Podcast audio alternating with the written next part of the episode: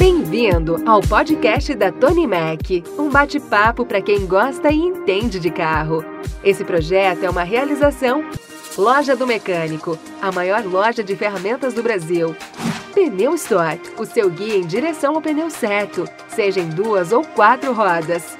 A OAB, Associação das Oficinas do Brasil, faça parte do crescimento do setor de reparação automotiva. Mercado do Pintor, a sua loja online de produtos para pintura.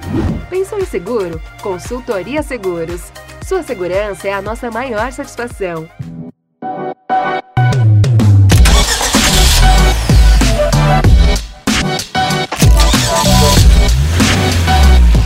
Rapaziada, como é que vocês estão? Beleza? Bem-vindos a mais um podcast da Tony Mac. Dessa vez estou numa posição diferente porque eu gostei do logo aqui, ó. Semana passada veio o, o pingando óleo aqui, ficou bem na cabeça dele, eu gostei. Mentira, porque o ar-condicionado tá forte e, e a gente tem que colocar um defletor.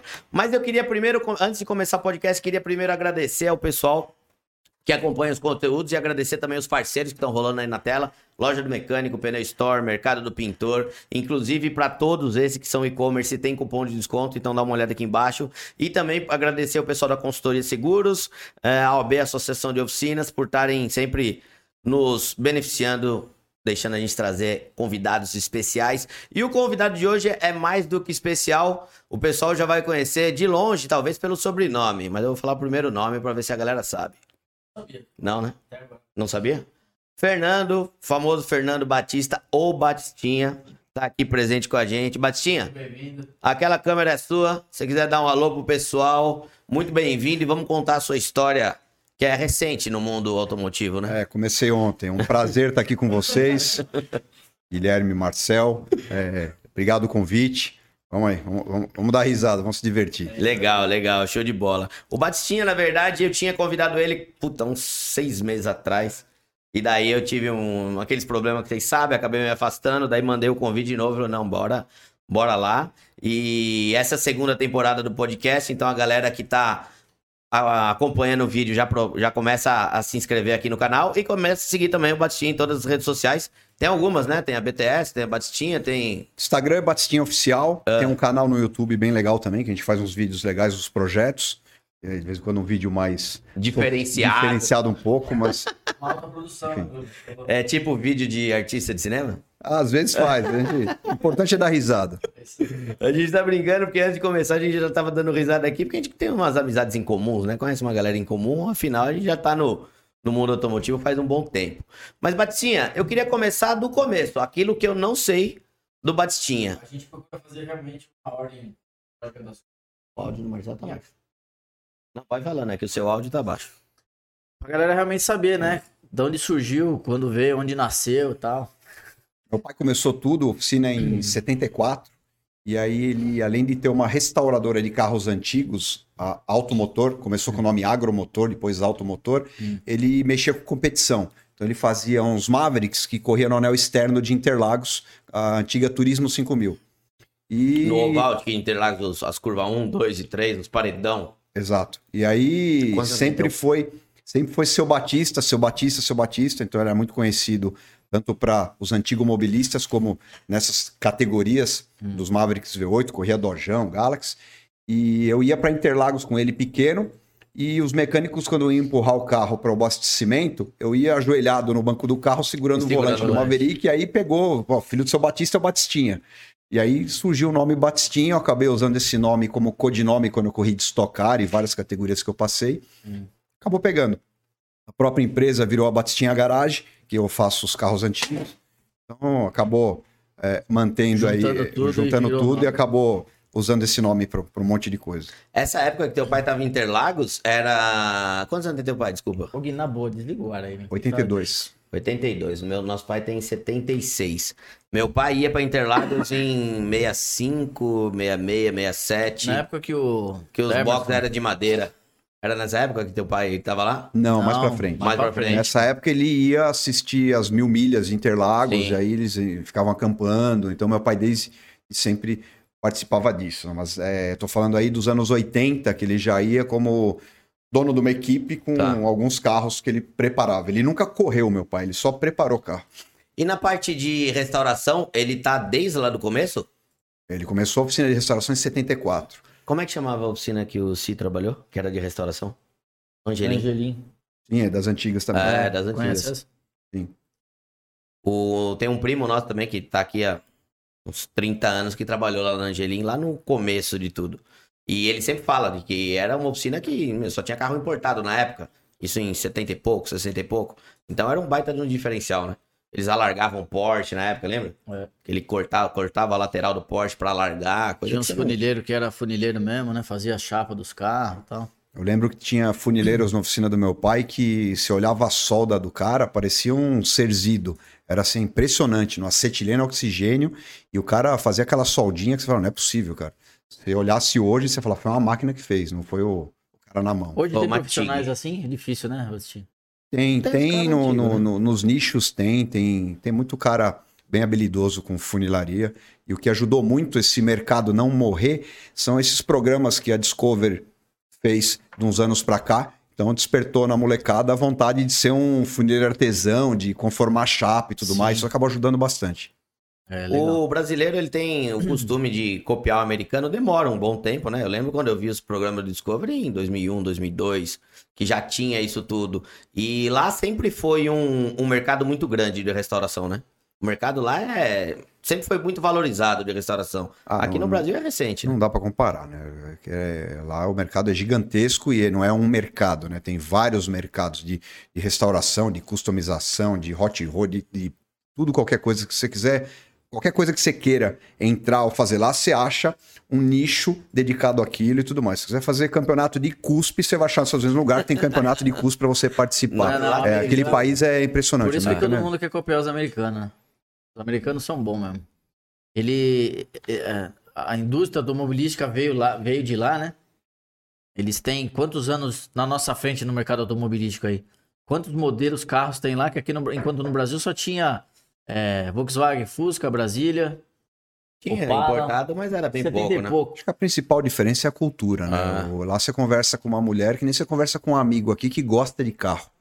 É, aqui você não vai fazer isso no, no- no país. Aqui você pegar quem não gosta de carro, você não consegue conversar, Você pelo menos tem- uma ah. conversa entre donos de oficina. Lá você pega É. uma mulher num evento de carro, você conversa com ela como se estivesse conversando com um especialista Sim. de mecânica. Então, culturalmente, eles é, respiram, comem, dormem, carro, é, modificação, é, tudo. Então, e, e lá tem muita cultura do do yourself, né? Faça você Sim, mesmo. Então, o faça- cara tem na garagem da casa dele as oficina. ferramentas, ele Uma compra, ele compra o, o que tem que comprar, vem tudo com manual de instrução, tudo, e ele mesmo instala. Então, isso é, é o cara acaba aprendendo, né? Ele se interessa mais em, em- nisso. Então, o mercado lá é gigantesco.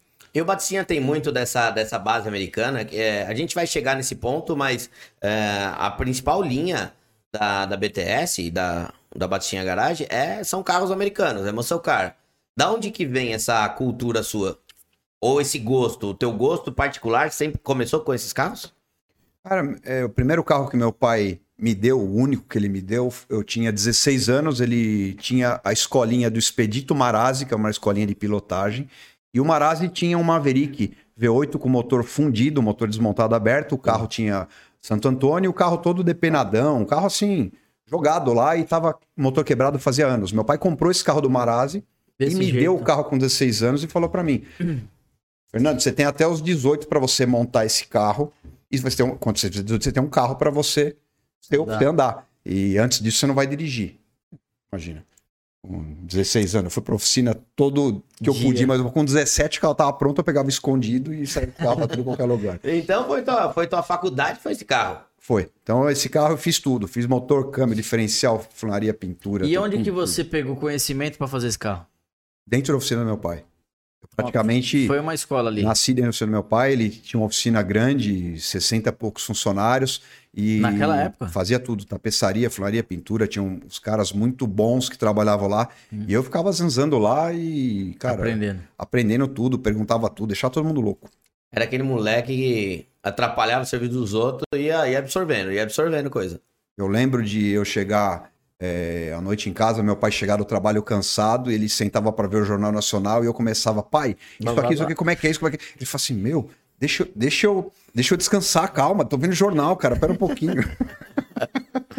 Você era o, fi- era, o- era o filho chato mesmo, mas você queria tinha boas intenções, aprender e dar continuidade no negócio do pai aí, né? A gente, pra você ter ideia, quando nosso pai chegava de serviço, a gente ficava na porta de casa esperando ele chegar. Pra primeiro a gente guardar o carro, fazer alguma coisa e tal. Meu pai ia tomar banho e a gente ia junto. Pra ficar falando de carro, de oficina, de não sei o que, de não sei o que lá. Eu lembro de eu pequeno jogando bola na rua meu pai chegar, ele tinha um Maverick V8, um bronze que ele comprou é, na época já, tô falando em começo dos anos 80. E quando eu vi o barulho do, do Maverick V8 passar, eu já sabia que tinha que ir pra casa pra jantar e tudo mais. E aquilo foi, foi ficando, né? E você chegou a trabalhar junto com teu pai na oficina dele? Tirando essa. Trabalhei, esse- brigava pra cacete, você não tem noção. É mesmo? É, põe o carro assim, é pra pôr assado. Se fez, não era pra fazer. Se não fez, por que, que não Não fez, fez. ainda? Era pau o dia inteiro. Aí Até quando foi isso? a Bastinha Garagem tem 20 e poucos anos. Então tem 20 e poucos anos que eu parei de trabalhar com meu pai. Ah, 90 Ah, e pouco, não é? Não Mas você faz muito trabalhou um bom tempo com ele, então. Ah, trabalhei, acho que 5, 6 anos, 7 anos por aí. É, na briga. Ah, brigava muito, mas é que eu queria inovar, eu queria. Ele, ele virou pra mim, ele foi muito bacana. Ele virou pra mim e falou assim: Ô Fernando, é, deixa eu falar uma coisa pra você. Eu não tenho mais muitas pretensões na vida como você tem. Então eu não quero mais cliente, eu não quero mais funcionário, eu não quero mais dor de cabeça. Se der pra fazer o Maverick de corrida, que é o Maverick 16 dele, o famoso Maverick 16, e pôr a, a comida na mesa da, da, da minha casa, Tá bom. Pra mim tá bom, eu não quero mais tanta dor de cabeça. E aí eu enxerguei isso daí É melhor e seguir meu acabei seguir meu caminho, mas é, é, eu, eu até falo que é, eu não comecei do zero, comecei em cima do nome que ele criou, então eu devo isso a ele, todo o conhecimento e tudo mais, e ele ter feito um nome muito forte em cima de, de um cara honesto, direito, tudo, ele é muito respeitado no meio. E eu comecei dessa base, então a, a, a obrigação minha é não decepcionar meu pai. Eu preciso dar continuidade ao que ele fez. Se não foi pouco, ele foi um cara que, e se fosse nos Estados Unidos, teria estátua dele na pracinha da, da cidade que ele nasceu. Porque o que ele fez em competição, em, em parte de restauração, de levar carros no concurso de, de originalidade na, no Clube Hípica e carros que fizeram 100 pontos. Os caras olhavam até o borne da bateria se era original ou não. E aí na própria Turismo 5000 ele fez um monte de carro que ganhou. Prova de arrancada, fez o Maverick, ganhou tudo. Então ele, onde ele pôs a mão, ele, ele conseguiu ter sucesso. E aí ele ficou aí na, na- na- no negócio é, raiz. Então o negócio dele é carburador, não é injeção, é- não tem eletrônica, não tem nada, mas é, até hoje. Hoje tem um Maverick de subir de montanha que, que eu faço subir de montanha. A gente tem várias etapas pelo Brasil. O carro, eu não pus a mão. O carro é ele que faz. O carro é carburador, não tem nada de eletrônica. O carro tem 500 e tantos cavalos, pesa mil e pouquinhos quilos. Cara, A gente põe manta térmica no pneu slick, esquenta e eu subo a subir de montanha. E a gente já andou na frente com esse carro de Evo de corrida, de Stock Car, de Tesla, de Fórmula Truck, kart shifter, de Porsche, de tudo que você pode imaginar. Não é normal em 2022 um Maverick feito por um senhor de 82 anos, tudo raiz, andar na frente desses carros. com certeza. É porque ele fez um negócio, meu, fora do comum. O projeto é dele. O próprio Maverick 16, que é os dois Mavericks que aí que são a vida dele, também é um projeto todo dele. Então é, é- tem que ter um respeito. Então os caras mais das antigas que conhecem a história tudo, tem um respeito por ele absurdo. E você acha que isso facilitou ou na verdade também te deu uma, uma responsabilidade maior? Porque, pô, tem um. Não, só facilitou. A responsabilidade eu quis, faz parte. É, Isso daí as não, duas isso, aí- coisas isso é, né? isso aí não é peso. Você tem um pai que fez isso daí, não, não é um peso, cara. Isso é uma Mas benção. tá Não, você- mas vai continuar. continuar e e É. honrando, né? Aquilo que ele te, te trouxe de, de, de aprendizado do início. Eu acho tal. que é o mínimo que a De gente tem que fazer, né? A gente não pode decepcionar nossos pais, né? Tem que. Certeza, Seu pai deve ser um cara muito acho que- orgulhoso de você, hein, meu. É, Eu acredito que sim. Ele, ele, não fala, tem o jeito dele, mas os amigos falam. Mas Com é, certeza. eu sei porque hoje sou pai, tenho um filho de 11, Só pelo que 17. você falou aí, já, já, já, já dava pra entender. E- Não conheço seu pai, hein? Pra quem é pai, sabe que ter orgulho de um filho é uma coisa muito importante, muito Sim. legal, né? muito gratificante. Só não concordei com, certeza. aquela parte que você falou quando tava jogando bola na rua. Você falou que não joga bola? Naquela época eu jogava, É, naquela época eu jogava. Eu ia falar na hora, que eu não queria cortar o assunto no meio. E qual foi o primeiro contato do Batistinha com o carro? Tudo bem, teu pai te deu uma Maverick quando você tinha 16. Mas antes disso, você aprende, a gente aprendeu a dirigir, tinha 8 anos, que a gente ficava na porta de casa esperando o pai chegar. Qual foi o primeiro contato do Batistinha com o carro? Cara, eu ia pra oficina desde pequeno, né? O primeiro, o primeiro carro que eu dirigi foi um Passat TS verde 1982. Dirigi. Olha, eu dirigi. Um cliente do meu pai já falecido, chamado Arnaldo Abdala. Tava todo mundo sentado na porta da oficina de sábado. A oficina era de esquina, assim, o carro do lado de fora. Ele pegou a chave, eu tinha 12 anos. Ó, põe pra dentro. Meu pai olhou pra ele e falou: não sabe dirigir, você tá louco, não sei o quê. O cara. É meu. Se bater, eu pago. Deixa ele. Meu, eu falei, nossa, cara, o que eu vou fazer? Fui Que lá, liguei o carro, pus primeira, soltei a embreagem, deu aquela trancada assim, fu- fu- pus pra dentro e disse, nossa, aquilo ali pra mim. Foi Tanto é o que eu lembro a cor do Passat, eu lembro tudo desse Passat, um Passat S verde. Aí foi a primeira vez que eu dirigi um carro na minha vida. Então foi, foi bem legal. Sua primeira experiência aí, então. E qual que foi, Foi o, o primeiro carro que você teve? Ah, que você já respondeu. É o o primeiro Maverick. carro que teve foi o Maverick. Você tem ele ainda hoje não? Não, não tenho mais. O primeiro foi Maverick, o segundo foi Maverick, o terceiro. Até o décimo carro foi tudo Maverick. Foi tudo Maverick. É, depois eu comprei um Landau. E aí veio a fase de eu começar a sair, balada, não sei o que, o caramba. Aí eu troquei o Landau 82 na época, novinho, por um Uno 1.5R. Meu pai quase me matou. Nossa. Você tá louco? Que Porque na época né? as meninas não olhavam pro Landau, pro Uninho 1.5R, olhavam. Era, né? o que? era o amarelo? Era o amarelo? Não, era 1.5R, era preto. Tá. Aí indo pra uma balada, veio um Fusca na contramão, arrancou a lateral do Uno. Aí, cara, ainda bem que não machucou ninguém. O carro ficou na, na oficina do meu pai pra ser arrumado. Durante meses ele não arrumava porque ele tinha medo de eu me machucar no Uno. Que ele falava, mas isso é uma lata de sardinha, não vai. Tá acostumado com, uma- com um carro americano, com um carro de lata. Aí eu troquei esse 1.5 depois de arrumado num 1.6 amarelinho. 1.6R, fiquei um tempinho. Aí depois eu comecei a ter um monte de tipo de carro, mas enfim, a história. O começo foi com os, os Ford V8. Como é que diferença, hein, meu? De Ford V8 para um 4 cilindros 1.5. Hoje, hoje sim, mas você sabe que na época eu comecei a andar de Maverick, eu lembro que tinha uma danceteria ali na, na Aveni- a Marquês de São Vicente chamada Broadway. Nossa, Oh, do lado da churrascaria. E eu ia com esse Maverick V8 lá na, na, na saída da Broadway e tudo mais, e aí tinha uns, uns amigos lá, Hum, uns amigos lá que tinham desconhecido. grana, que tinham um diplomata. E aí chegou um cara de um carro lá, num Fusquinha, não sei o quê, chegou pra esse cara do diplomata e falou assim: Ô meu, tô precisando de uma chave de fenda. O cara sentado no capô do diplomata, com um monte de menino em volta, tudo mais. Tô precisando de uma chave de fenda, você tem pra me emprestar? Ele olhou pro cara e falou: Ô meu irmão, carro é zero. Vai lá com o Fernando lá, aquele Maverick, deve ter a, a oficina inteira no porta-mala do Maverick lá dele. E realmente tinha. Prestei a chave pro cara, mas era assim, cara. é, não tem. Na época ninguém olhava o Maverick, era um carro que não tinha essa conotação que tem hoje. Hoje você tem um Maverick GT V8, você vai numa, num restaurante é nos jardins, o cara deixa você parar na porta. Naquela época não, Mas era um carro não velho. era a época do carro? Ou eh, já não, era mais? Não, já não era mais. É. Não era mais. Assim, não Mas valia nada, não, ninguém queria. O cara queria o carrinho da moda. Eu tava começando os Gol GT. Ah, isso era quase final os- 80. 90. Os é diplomata, o Maverick ninguém queria. Que é o que eu tinha. E eu- que ano que era o Maverick? O Maverick era 76. Então, pô. é, E o bom, Maverick isso fazia- Na, na história, né? Os carros. Alguns carros lá fazem um puta de um sucesso na época dele. Passa, sei lá, pela crise do petróleo aí, que é tudo motor grande, ninguém mais quer. E hoje são uns puta carros também, que todo mundo paga um pau, né? Como você tá falando aí. Mas isso é normal em qualquer carro, né? Tem muito carro aí que uns anos atrás não valia nada e hoje vale um absurdo. É. Cara, eu lembro que é, a gente comprava, você comprava Dojão lá com mil reais, mil e quinhentos reais, Maverick era um pouquinho mais. Abandonado. Eu lembro de jogado. Mustang 95 GT V8 impecável, é, já era real, eu vi carro desse por 21 mil reais. Hoje um carro desse é 121 mil reais no Ah. mínimo. É, então, teve Jogo época que os carros não valiam. Mas e na época de que tinha Maverick, você fala, tá falando 70 e pouco, eu já sou dos anos 80.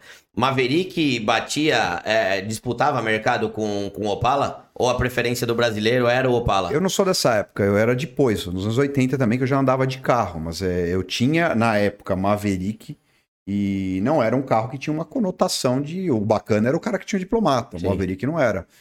Mas é, é, era de uma certa forma concorrente, porque é um 6 cilindros, um V8, então acelerava parecido, então. Bebia o- mais ou menos também, é, igual. Quando eu tinha os Pega, era sempre um Opala e um Maverick, né?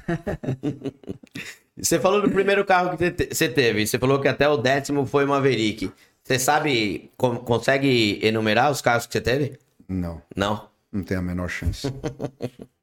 As perguntas complicadas, né? Ah, eu tive, você já passou mais de 200 e tantos carros na minha mão, de diversos modelos, marca, tudo. Não sei. E a tua ligação com a Ford, da onde nasceu essa ligação? Foi por conta que você é, fazia muito Ford, sempre gostou de Ford. É uma preferência sua? De onde veio essa. Meu pai é fordeiro roxo declarado, sempre foi. Ah. E eu acabei dando parte disso. Eu gosto de todas as marcas, eu não tenho tanta preferência, mas eu acabei me especializando muito em Mustang. E a gente já fazia restauração e customização de Mustangs antigos. E aí o Mustang, antes de 2018, a Ford nunca trouxe oficial. Então o Mustang nunca teve um- uma, uma montadora dando assistência, manutenção e tudo mais. A gente especializou nisso e comecei a atender vários Mustangs, dos, dos 95, que tem mil carros no Brasil. Depois os 2005 a 2012, 13, também tem 1.500 carros desses no Brasil. E a gente especializou nisso. E aí, quando a, a- a agência da Ford foi fazer a pesquisa em 2017 para lançar o carro 18, é, colocava Mustang e aparecia Batistinha. A Mustang, pô, esse cara é o cara de Mustang no Brasil. Aí a Ford me contratou em 18 para ser o embaixador do lançamento do carro. E a gente pegou um carro desse, fez vários vídeos, os features do carro, é, fiz um carro para o salão automóvel com biturbo, wide body, acetinado, que causou no salão automóvel. Teve foto do, do salão como reportagem. ah, esse carro aparecia na foto do salão. Então a gente acabou fazendo essa parceria com a Ford lá em 2018 para o lançamento do carro e hoje a gente é uma empresa que é, a- acredita a mais especializada em Mustang no Brasil é a nossa. A gente mexe desde os primeiros, os clássicos, esses do meio, a parte de manutenção, tudo, e os novos, a parte de, de manutenção, de preparação, de customização. A gente tem vários pacotes aí para Mustangs. É, não, que você tava falando pra gente aqui agora. Falei, caramba. Mas isso começou então do. ah, da, mais uma vez do teu pai. Sim. Tipo, ele é fordeiro apaixonado. Ele teve, na época, uns 5, 6 Mustangs. Na época que eu falo é já nos anos 80, né? Ah. Eu lembro dele ter um Mustang Boss, um Fastback 68. Ele tinha lá os Mustangs e ele acabou vendendo a coleção de carro antigo que ele tinha tudo.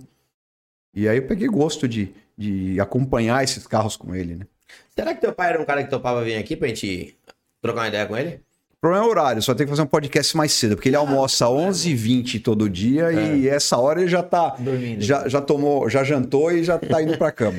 Vira e mexe a gente tem que fazer algum gravado, porque às vezes a gente não tá aqui, mas é- seria, uma, seria bacana de contar, porque o pessoal que é mais antigo conhece toda a história dele. O pessoal mais jovem conhece o? Batistinha. Vamos tentar, vamos tentar. Aí fica o convite, vamos. Depois você me passa o telefone. Sabe que é engraçado, cara? Porque é, é, foi bacana isso, cara. O- ele sempre falou: seu, seu Batista, o filho dele é o Batistinha. E aí, quando ele começou em um outro evento comigo, os caras disseram: Meu, é o pai do Batistinha, é o pai do Batistinha, cara. Eu falei como assim sou o pai do Batistinha? Eu sou o o Batista, pô. Ele que. Ele vem de mim, ele vem de mim. Não ao contrário.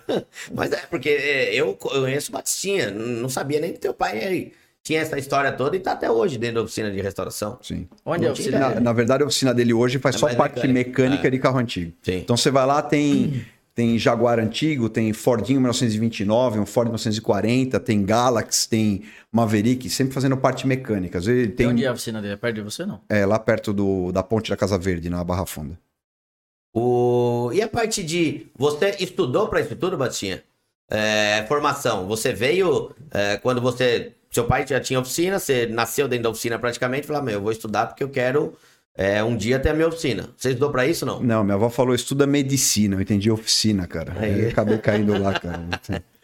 Não fiz faculdade de novo, pra fazer mais velho um pouco. E.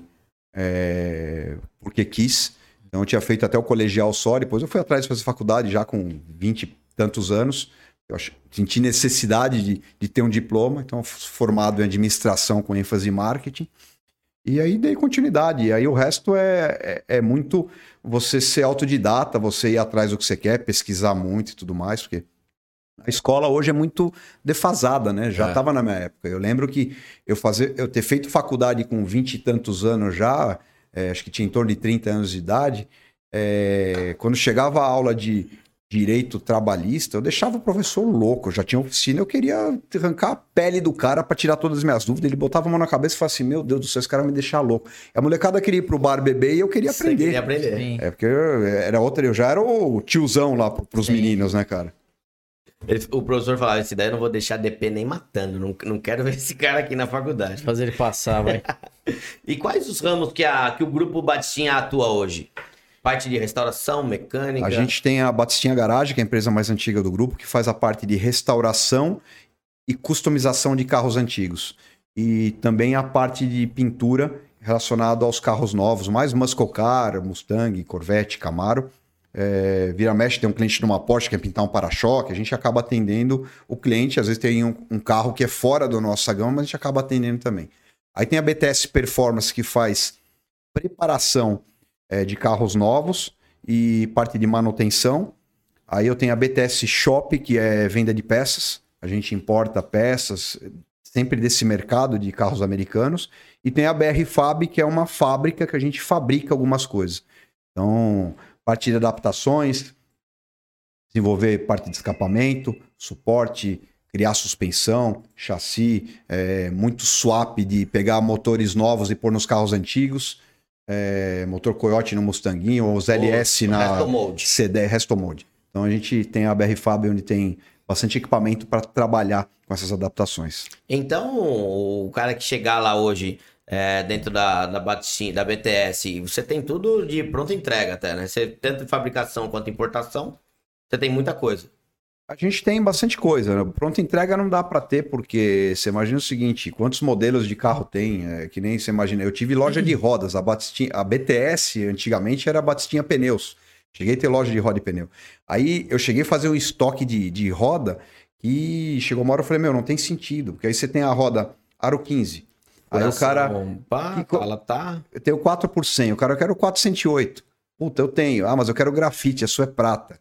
É, não, não, tem como. Não, Não tem como. Então. Tem que ser sob encomenda mesmo. É, é- é isso que o brasileiro não entende muito. A grande diferença entre Brasil e Estados Unidos para esse nosso meio se chama logística. Sim. Nos Estados Unidos a logística funciona. Funciona. Então não é que lá todo mundo tem a sensação que lá você tem tudo no bar da esquina. Ah, você mexe com V8, vai lá nos Estados Unidos, tem, não tem nada. Mas a Só, logística só que funciona sabe onde rápido. tem, eles analisam, pô, tem- eu tô na, na, na Flórida, tem na Califórnia, mando vir de overnight, amanhã cedo tá aqui, você vem buscar. E chega, né? E chega, lá funciona. A malha é, é, rodoviária funciona, tem estrada, tem tudo. Então tu- É. tudo funciona, o aéreo, o que for. Aqui, aqui não tem essa infraestrutura. Sim. Agora, os caras têm os mesmos problemas que a gente tem de mão de obra, de prazo de projeto. É tudo a mesma coisa. Tem empresa lá muito top, que cobra caro, e tem empresa lá que faz coisinha que é manutenção, que você olha, pô, isso aqui dá para fazer melhor. Então é, é normal.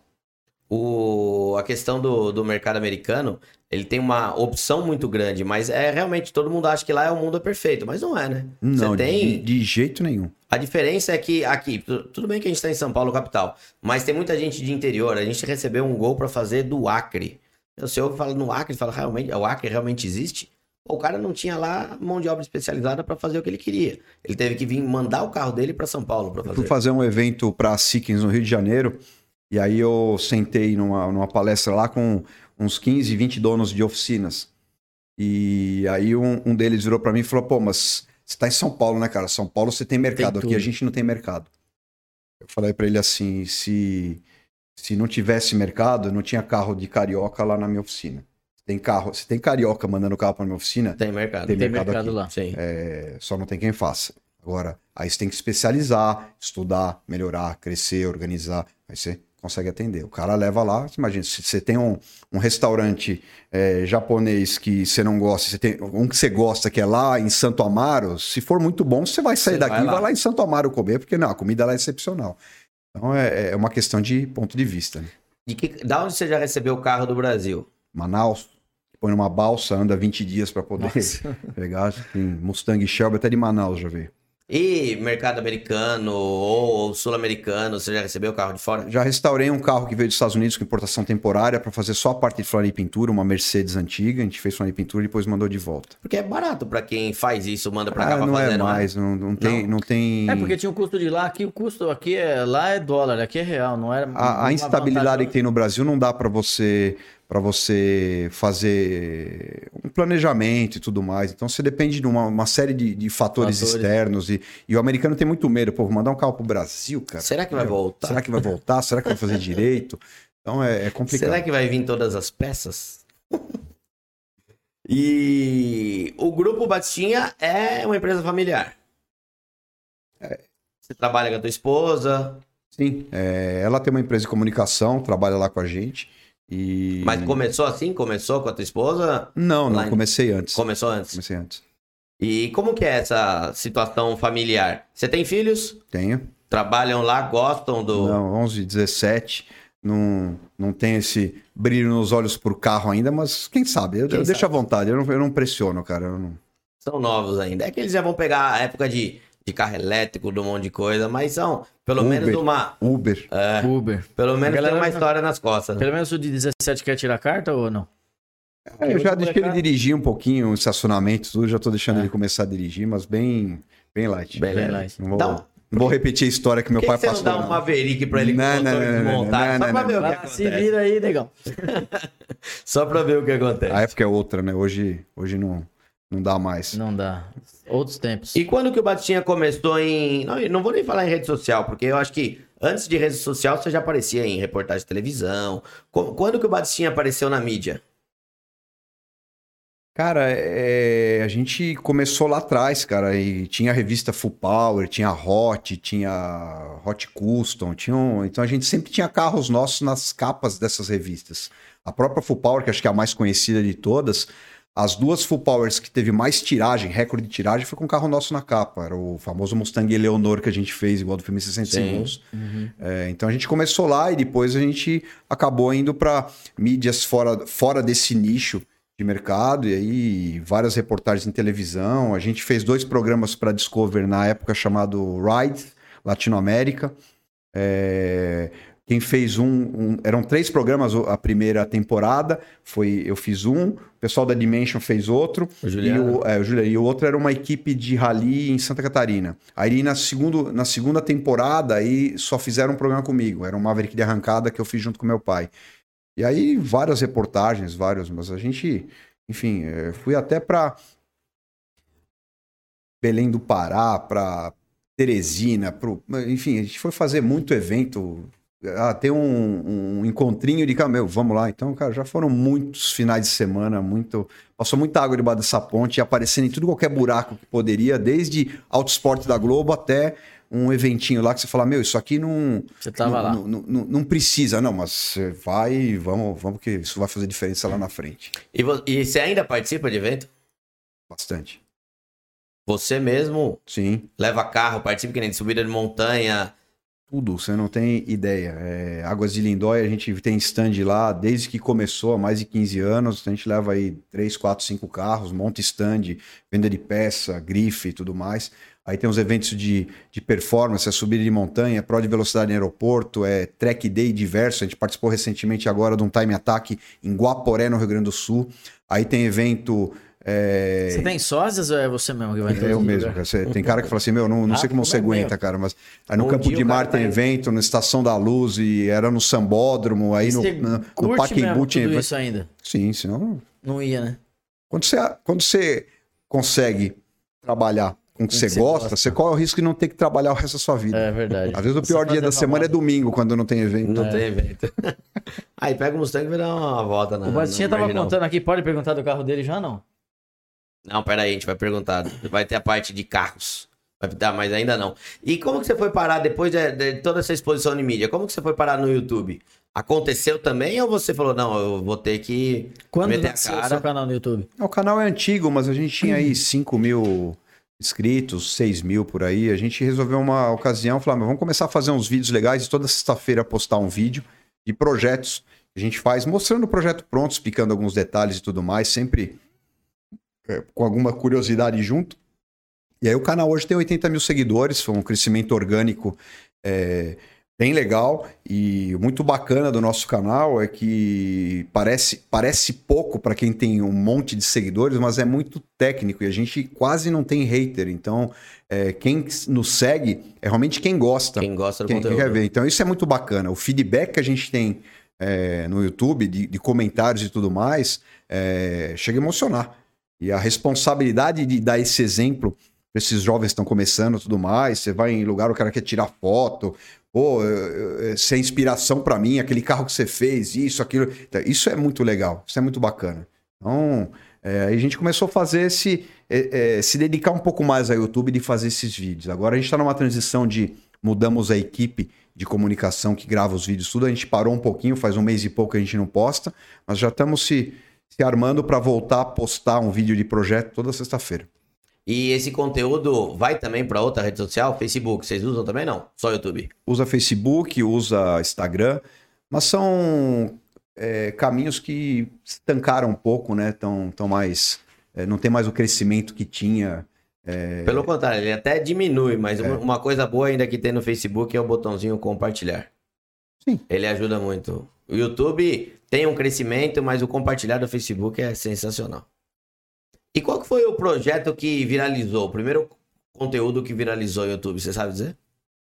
No YouTube não sei, mas o, o primeiro carro que eu fiz mais representativo foi o Mustang Eleonor, que eu tava, fui no, eleve- no evento de águas de Lindóia. Que ano foi Gente- isso, Bastinha? Cara, não faz pergunta difícil. Que ano que é o filme? É do filme, né? 2003? co- Não, mais. Não. 2003, o, o carro ficou em 2005, 2006, pronto, por aí.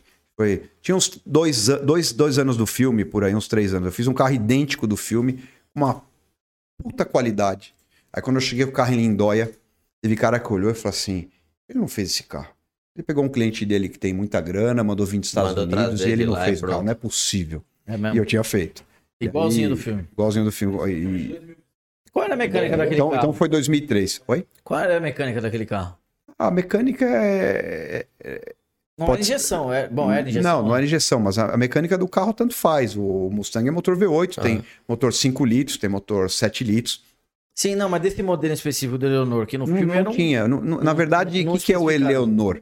O Eleonor é um carro feito para o filme, foi desenhado pelo Chip Fuse. Ele pegou um Shelby, que é um carro diferente do Mustang um pouco, ele, ele é mais bombado que o Mustang, o Shelby 68. Hum. E ele deu uma restilizada e fizeram um carro para o filme. Fizeram 11 carros para o filme. Dois bacana, o resto era para capotar, explodir, destruir. Sim. é, e esse carro, o filme deu tão certo que aí começaram a, a fazer réplicas desse carro. Ré- réplica não, começaram a fazer kits de Eleonor para carro. Então não existe réplica de Eleonor. Uhum. O Eleonor não existe. Existe o Mustang Fastback 67 ou 68, existe o Mustang Shelby, que é mais é um carro raro, não tem nenhum no Brasil. Então o cara pegou um kit de fibra que monta em cima das peças móveis do Mustang Fastback e você faz um Eleonor. Aí tinha empresa que conseguiu na época a autorização do Shelby para ele assinar, do filme, tudo mais. Esse cara fabricou 150 carros. E aí várias empresas começaram a fazer pelo mundo. Mas hoje o direito autoral do nome Eleonor é da empresa que fez o filme e ela proibiu os caras de fazerem. Então Não nem teve- pode mais fazer Nem isso. pode, você pode fazer, mas você não pode é, Nomear. divulgar, nomear e falar que é um Eleonor. Teve um Sim. youtuber que fez nos Estados Unidos e perdeu o carro. Foram lá e tomaram o carro dele, É mesmo. E esse carro que você fez era seu ou era de cliente? cliente. Esse carro tá, no, tá rodando, tá no Brasil ainda? Eu fiz quatro Eleonors. Ah, tá Os tudo quatro, rodando? os quatro estão com, com caras que não vendem, não troca, não empresta e estão na coleção É um deles. carro icônico que. Não, esse carro marcou. É que eu lembro que no filme. E esse carro, do- esse ele carro tinha- foi recorde de tiragem da revista Full Power até hoje. Se tivesse rede social na época, ia explodir um negócio desse. Aí. Então é que na época do filme tinha alguma coisa falando. é, é, tinha a história do carro em si no filme, mas ele tinha uma mecânica brava ou não? Não, era coisa de cinema, né? Ah, mas era no O. Leonor não é aquele do com o Nicolas Cage? É. Que eles roubam os carros e Isso. tal. É esse, né? É, que o Leonor ele tinha uma história com ele, né? Com o ator, né? Mas não era que um- era um carro forte de mecânica, de ter. Não, isso era do forte? filme. isso É, era do aí filme. era a não, parte não era do, do artística do, carro. negócio. Sim. Não era a parte. Então, a próxima pergunta era até essa. Qual que mais repercutiu? Com certeza é esse também, né? É. Na época marcou, foi um divisor de águas para minha empresa ter feito esse carro, porque aí começaram a me olhar de outro ângulo, né? Pô, o cara fez um negócio fora do comum. Bonito. E aí, no terceiro Eleanor que eu fiz, foi um, um preto, com faixa dourada acetinada. Foi o primeiro ano que o Chip Fuse veio pro Brasil. Ele caiu lá no Extreme. E aí foi até engraçado, né, cara? Porque ele é um cara muito educado, acessível e tudo mais. E ele olhava todos os projetos, desde os legais até os bizarros, Ah. e nice job, nice job, nice job, nice job. Nice... to- Aí quando chegou no Eleonor, ele olhou o Eleonor, cara, ele parou, falou, meu, mas é, peraí. Very nice calma aí, job. Cara, co- cê- cê- co- como, é, como é que você fez isso? Você tem cabine e pintura? Como é que é? Aí começou a conversar tudo, e depois na entrevista ele ainda falou que, é, cara, o trabalho do Batinha aqui no Brasil é muito legal, não sei o quê, o caramba, foi, foi bacana isso. A gente acabou até fazendo amizade, fiz um evento com ele na Argentina, Ah. é, da 3M na época, se não me engano. É, ele, era- ele vinha pela 3M Ele no era- Brasil, não era? Sim. Do E programa. já quando eu vou pro SEMA, sempre acabo cruzando com ele lá, a gente troca uma palavrinha, já fui na oficina dele duas vezes.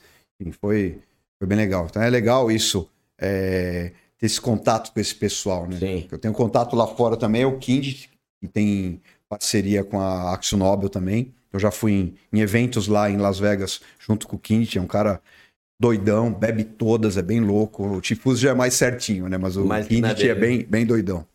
O, bom, então você vai pro CERN esse ano, né? Vou, vou. Então a gente vai se encontrar lá também. A gente vai cobrir o evento lá dois dias só, mas a gente vai estar lá presente. O do vamos falar da parte mais é, de rede social. Qual que foi o primeiro? Você falou do Eleonor, foi o carro mais que mais repercutiu. E dentro da rede social? Cara, um, um vídeo antigo que a gente tem aí, 500 e tantas mil visualizações, é do Maverick 16 de corrida. Onde a gente virou Interlagos um 39.7. Tá brincando. Stock Car hoje virou um 41 e alguma coisa. Então Quanto você você pegar um, um 39.7, um, um carro 74, é, antigo, Que que é isso? Conseguindo virar esse tempo, eu fiz um vídeo explicando o que é o carro, contando a história do carro, do meu pai desde o começo, tudo. Então esse vídeo viralizou bastante. Tem, é- é- Vai ter é mais uma bastante- visualização depois de hoje. Pelo menos. No canal tem bastante vídeo legal, cara. Porra, Tem- 1,39, 1,38? Um 39.7. O que que é isso? Ô Fernando, isso daí dá um corte até pra fazer colocar o vídeo no, no link. Eu quero ver esse vídeo esse é o do seu pai de 500 e poucos cavalos? É o mesmo da subida da montanha ou não? Não, é outro. Mas é Esse tem 700 cavalos, tem câmbio sequencial, esse tem mais tecnologia um pouco, 700 cavalos. É. Esse é injetado. injetado. Puta. Quais Maverick você tem ainda? Tem esse de subida de montanha do meu pai, esse Maverick 16. E eu tenho um Maverick 76 que eu, eu montei nele, um vermelho, que eu montei nele tudo que a gente aprendeu durante todos esses anos, que eu uso esse carro para quando o cliente vem na empresa, o cara dá uma volta para ver como é que fica, freio, suspensão, motor. Não é, não é carro para correr nada, é só carro que tem melhorias, é, pensando em conforto, em durabilidade, em, ergonomia, para o cara ver o que, que a gente tem capacidade de fazer. E quando o cara dá uma volta num carro desse, ele já chegou, falou, ah, não, não gostei, vou embora. Ao Difícil, né? contrário. Ele fala, quero, Difícil. quero esse. Não fala, quero esse? A gente demorou muito para chegar nesse nível, né? Pegar um carro dos anos 70 e fazer o carro ficar mais atual de andar. E, e É, com então. um, um pacote bem legal. Não é, não é um resto mode que você pega a mecânica moderna e fez de baixo. Não, é a mecânica original e a gente modifica pequenas coisas. Upgrade de radiador, upgrade de freio, direção um pouquinho mais moderna. Então o cara anda no carro. Não e- parece que ele tá num carro antigo assim. é, melhora bastante. É, nunca vai ser um carro novo, Sim. mas melhora bastante. Lembra-se que hoje o parâmetro do cara é um carro muito mais novo.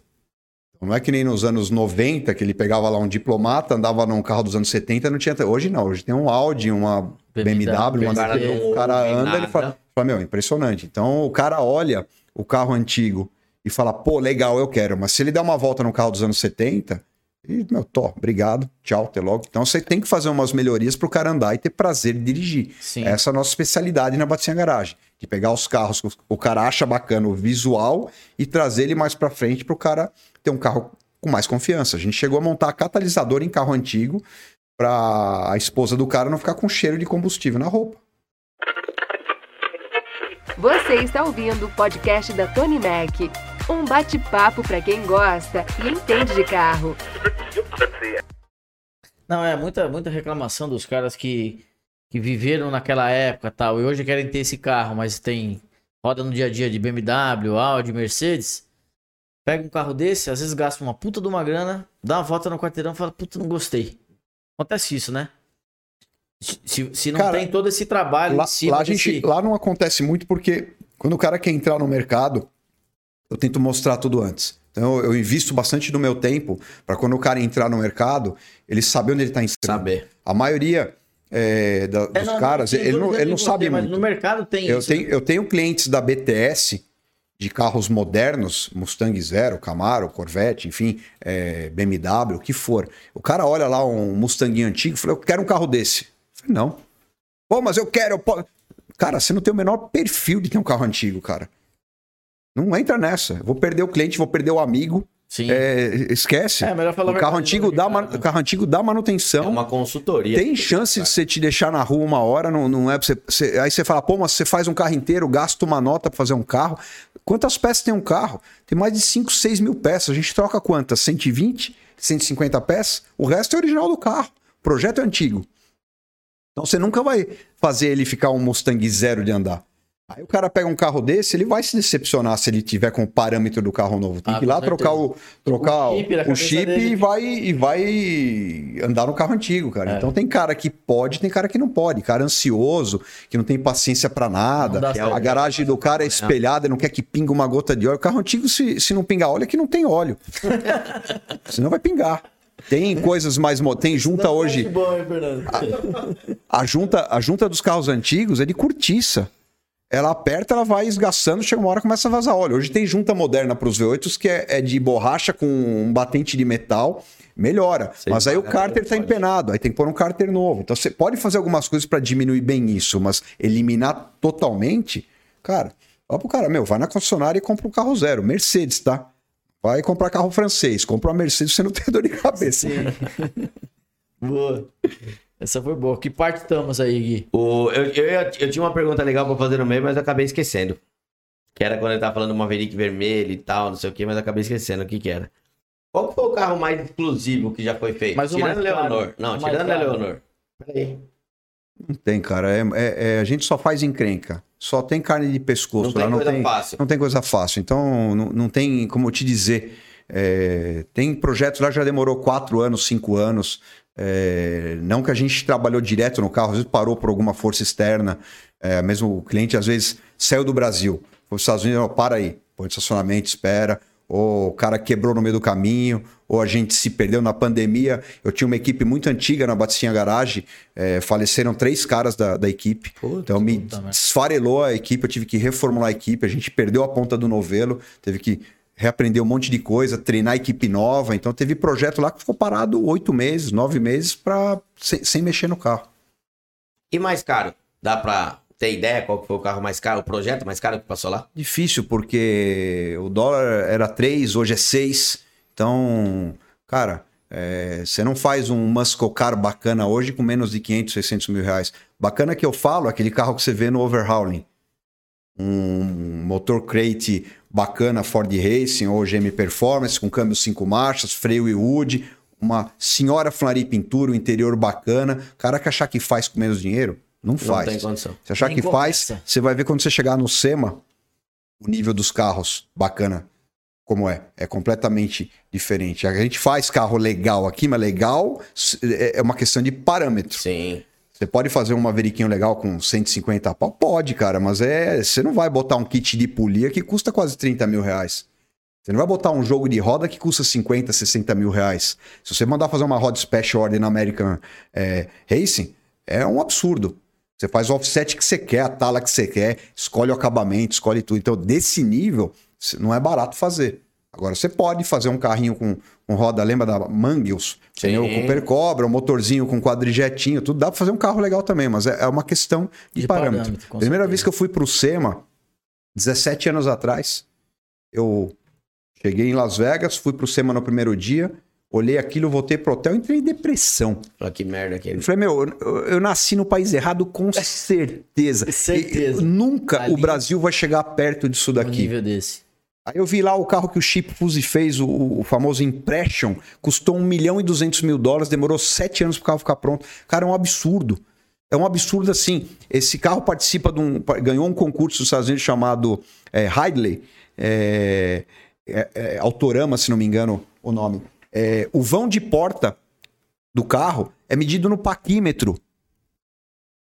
Fora Sabe o que fora, é isso? Igualzinho. Igualzinho. Aí você pega os parafusinhos do carro, o sextavado ou o Allen, tem que estar todos na mesma posição. O e o alinhamento. juiz vai lá com a chave e vê se está encostado. Não é que você encostou e voltou um pouquinho para ficar o ângulo. É tudo é, é um negócio de louco, de louco. Não tem como entender. Não tem como você entender aquilo. É uma obra de arte sobre rodas. Sim. E um carro desse não vai ser usado nunca. O carro tem uma vida de artista que vai ficar só em exposição e tudo Só mais. Então é um negócio que esse mercado não vai ter no Brasil nunca. Nunca. Por quê? Você pega nos Estados Unidos um Mustang, um Camaro novo, é um carro acessível. O cara pode trabalhar de atendente no McDonald's, ele vai lá e financia o carro, compra um Mustanguinho V6 lá, tudo, e, e vai ter o carro. E, e aí, um país rico que nem os Estados Unidos, você fala em ser exclusivo, Uma Porsche zero, uma Ferrari zero, é só ter dinheiro. Você Sim. quer ser exclusivo lá, você tem que ter um carro que ninguém tem. E aí você pega lá um. um- Ela é comum demais isso, né? Você pega um, um- um cara que quer ser exclusivo. No, no filme 60 Segundos tem uma cena clássica disso. O Nicolas Cage chega numa, numa loja Ferrari e todo arrumadinho de terno e gravata, olha pro vendedor e fala assim: boa tarde, tudo bem? Cheguei semana passada é, em Los Angeles, fui numa festa ontem e tinha duas Ferraris dessa daí na porta. Eu quero chegar nessa festa, eu não quero ser mais um, eu quero ser o cara. Aí o vendedor olha pra ele e fala assim: eu sei o que você precisa, uma GTO 66, não sei o quê. Vamos lá no meu galpão que eu tenho uma pra te mostrar. Sim. Ali foi a noite e roubou todos os carros que tinha lá. Mas, você vê a diferença. Então, aqui um Mustang, um Camaro, é um carro exclusivo. Estados Unidos não é. Lá é bunda. Então, o fator exclusividade lá vale muito. Então, é comum você ter um carro tipo feito no overhaul que custa 150 a 200 mil dólares para fazer o carro lá. É dinheiro pra cacete.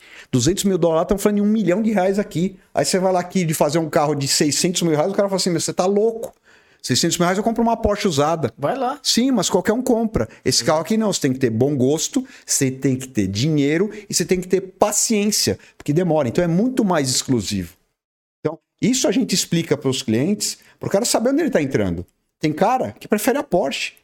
Não vai dar dor de cabeça, vai lá, compra, legal. Vai na Avenida Cidade Jardim de domingo, tem 8, 9, 10 Porsches, uma de cada cor dos últimos modelos. Sim. Agora chega lá com um Thunderbird 55 Resto Mode com motor bacana, tudo, só tem você. Não tem ninguém mais. Então você escolhe onde você quer estar. Isso é legal, não é? Pra mim é, eu mexo com isso, mas é, é- Cara, eu tenho um Mustang 2018 com, com Supercharger, 800 cavalos, tudo. Cara, é, o carro é, é, é- é do cacete, mas é, é, assim, se falar assim, o que, que é mais legal de você sair pra desfilar? Carro desse aí, eu saio, não pode acelerar. Não tem lugar que eu vou testar o carro, nada. Aí se eu for pra uma prova de velocidade, não é o suficiente. E hoje os caras falam em mil e lá vai fumaça HP. 800 cavalos não faz nada. Aí você sai com um carrinho antigo, bacaninha, ronquinho de V8, tudo. É outra pegada. Você fala, meu, não tem obrigação de correr, de acelerar nada, mas eu tô aqui curtindo meu carro, tem torque, não sei o quê, dá uma arrancadinha no semáforo. Então, é, acaba sendo mais legal, às vezes, ser mais exclusivo, você tá com um carrinho que só você tem. É esse o caminho da customização. Você fazer um carro com, com o teu. é, com a tua cara, com o teu estilo, com o teu jeito. Sabe quem que eu acho que quebrou e jogou isso realmente tudo por água abaixo aqui no Brasil? Uma marca específico. Que ni- ninguém mais. É, tudo os kits padaria, ninguém mais tem a exclusividade de ter um carro diferenciado. Pra mim é Volkswagen. Tudo igual. Os carros tudo igual, mecânica tudo igual, os câmbios tudo igual. É insosso, sem graça. É que o grupo Volkswagen é muito grande, né? Começa com Porsche, Ah, com Audi. Sim. E aí a Volkswagen é o produto mais do barato povo. e É o acessível. do povo. É o É carro do povo. Então eles querem fazer um negócio meio padronizado. A gente tá aqui, escuta acelerar um carro aqui na rua. Deve passar por dia aqui uns 25 Golf GTI com escapamento. Você fala, é um Golf GTI, é um Jetta, é um Passat, é tudo igual. Eu realmente também não vejo graça nesse tipo de. de. Ser comum, né? É muito comum, eu acho. Que nem- Cara, mas, mas nem é, você o cara, Unidos, mas o cara pode Porsche, pegar um Gol, de o cara Porsche pode lá. pegar um Golf GTI e fazer uma customização bacana e se olhar e falar assim, meu, que Golf Então, bacana. mas é difícil, né? Ah, não é difícil não, tem bastante. Aqui isso é um nicho de mercado, é um nicho, né? então. A gente está dentro do nicho. Agora, para a grande maioria da população, o carro é um meio de se locomover. Ah, um transporte. E aí, se o cara tem condição, ele quer trocar de carro cada, cada seis meses ou um ano. Um, um grande problema do Brasil é, em relação a esse mercado nosso é, é assim: o cara. Na Europa, você pega lá um cara que faz um Golfzinho MK1 é, ou um Fiestinha, o cara faz um projeto lá com um motor do moderno e tudo Sim. mais, ou nos Estados Unidos mesmo, esses resto mode, o cara gasta um zilhão num carro desse e não tá se importando com o mais novo. Agora aqui no Brasil, o cara vai fazer a seguinte conta: pô, eu vou comprar um, um up, eu vou fazer um up da NASA. Porra, mas com esse dinheiro que eu vou gastar, eu compro um Golf. Aí o meu vizinho vai ver o de Golf. Ou meu amigo, pô. Então, ah, o Golf não, então eu vou comprar um, um Jetta, um, um Audi. Eu vou partir para um. Então, o cara tem essa preocupação de querer, que- de querer o Tá carro. status. Exato, o status do carro. É. Então existe esse nicho do cara pegar um carrinho e, e- e fazer, gastar às vezes muito mais do que vale o carro para fazer um projeto inusitado, mas a grande maioria prefere o status de um carro mais bacana, mais superior e tudo mais. Mas será que também porque aqui no Brasil é, o, o carro é muito caro? O conquistar o carro é muito caro? Ainda não chegou no modelo, porque nem lá no- nos Estados Unidos. Meu, lá se você paga 500 dólares por mês, ah, você quer um carro diferente, você vai para 700 dólares por mês. Acabou. Aqui no Brasil, é, não é só um meio de transporte, ainda é uma. É, é um patrimônio, né? O carro. A conotação é um pouco diferente lá e aqui, né? É, o carro faz muito mais parte da cultura deles que aqui. Mas é isso eu acho que já mudou bastante, né?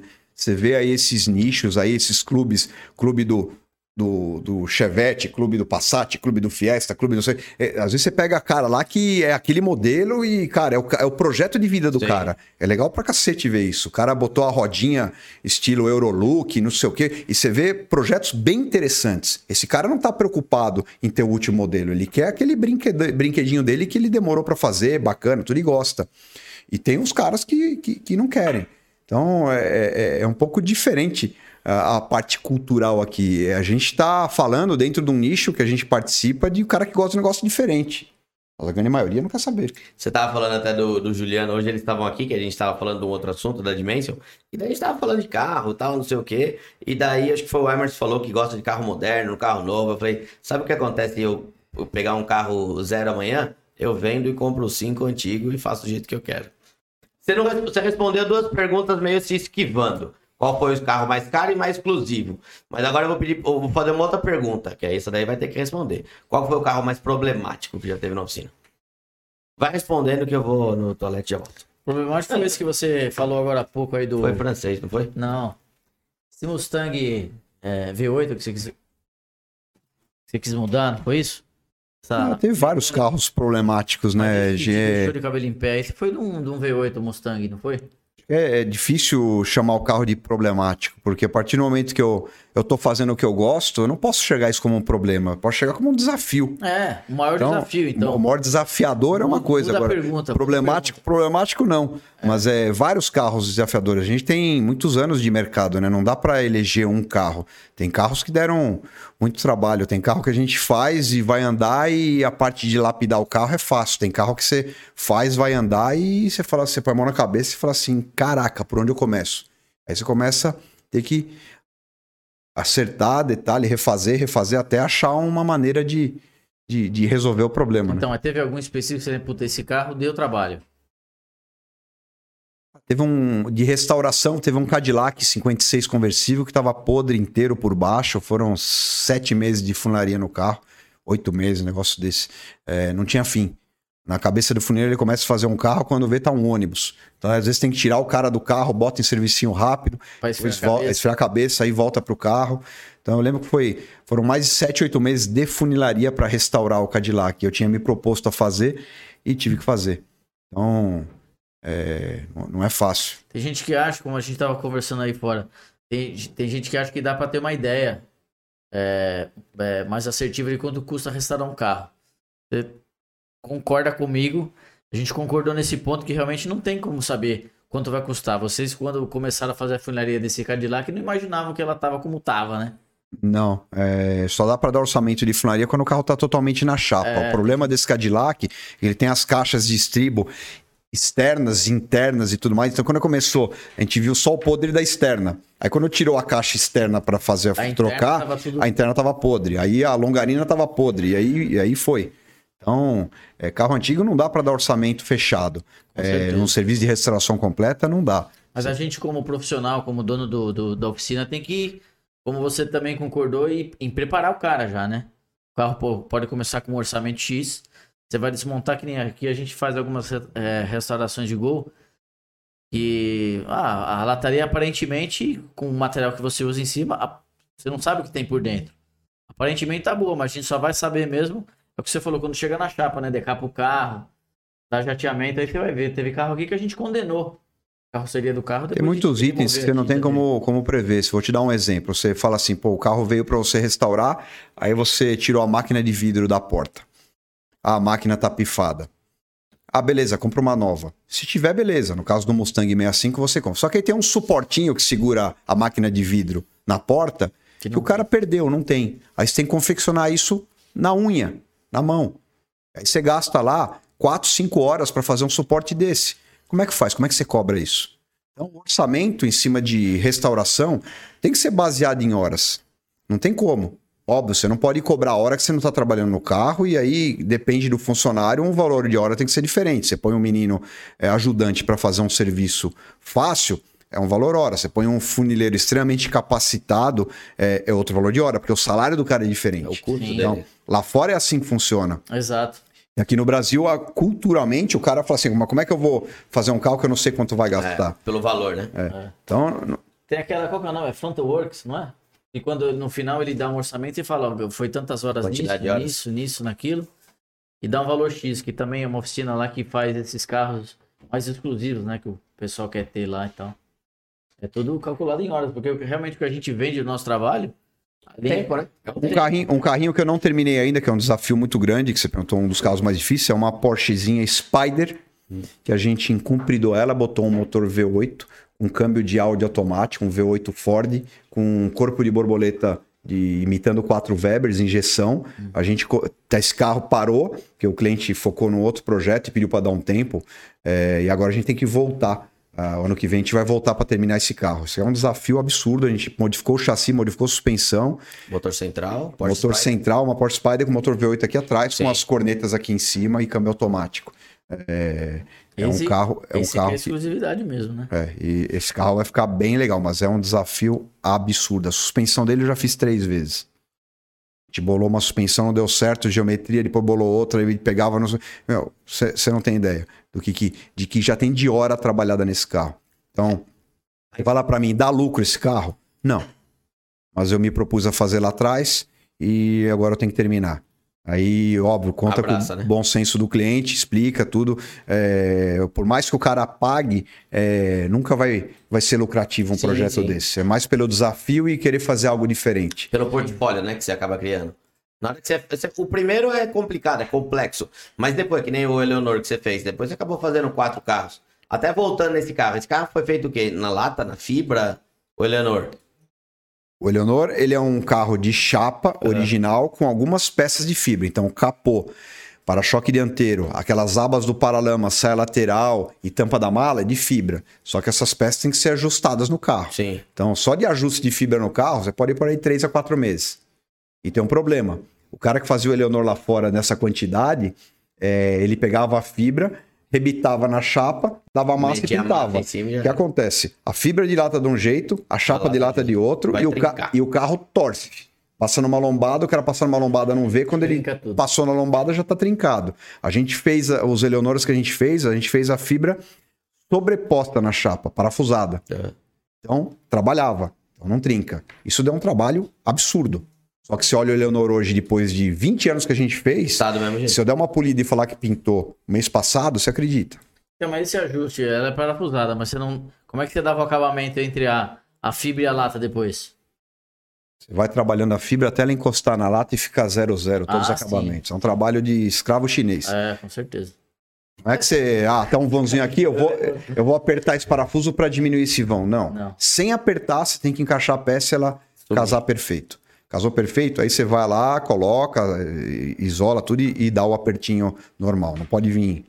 Arrochando ele. Não. Eu, eh, você falou do escravo chinês, eu lembrei daqueles caras que busca sal lá nas, nos Himalaia, que tem carregando os trapézios do cara enorme, porque coitado, é sofrimento pra fazer um negócio desse. É um sofrimento danado.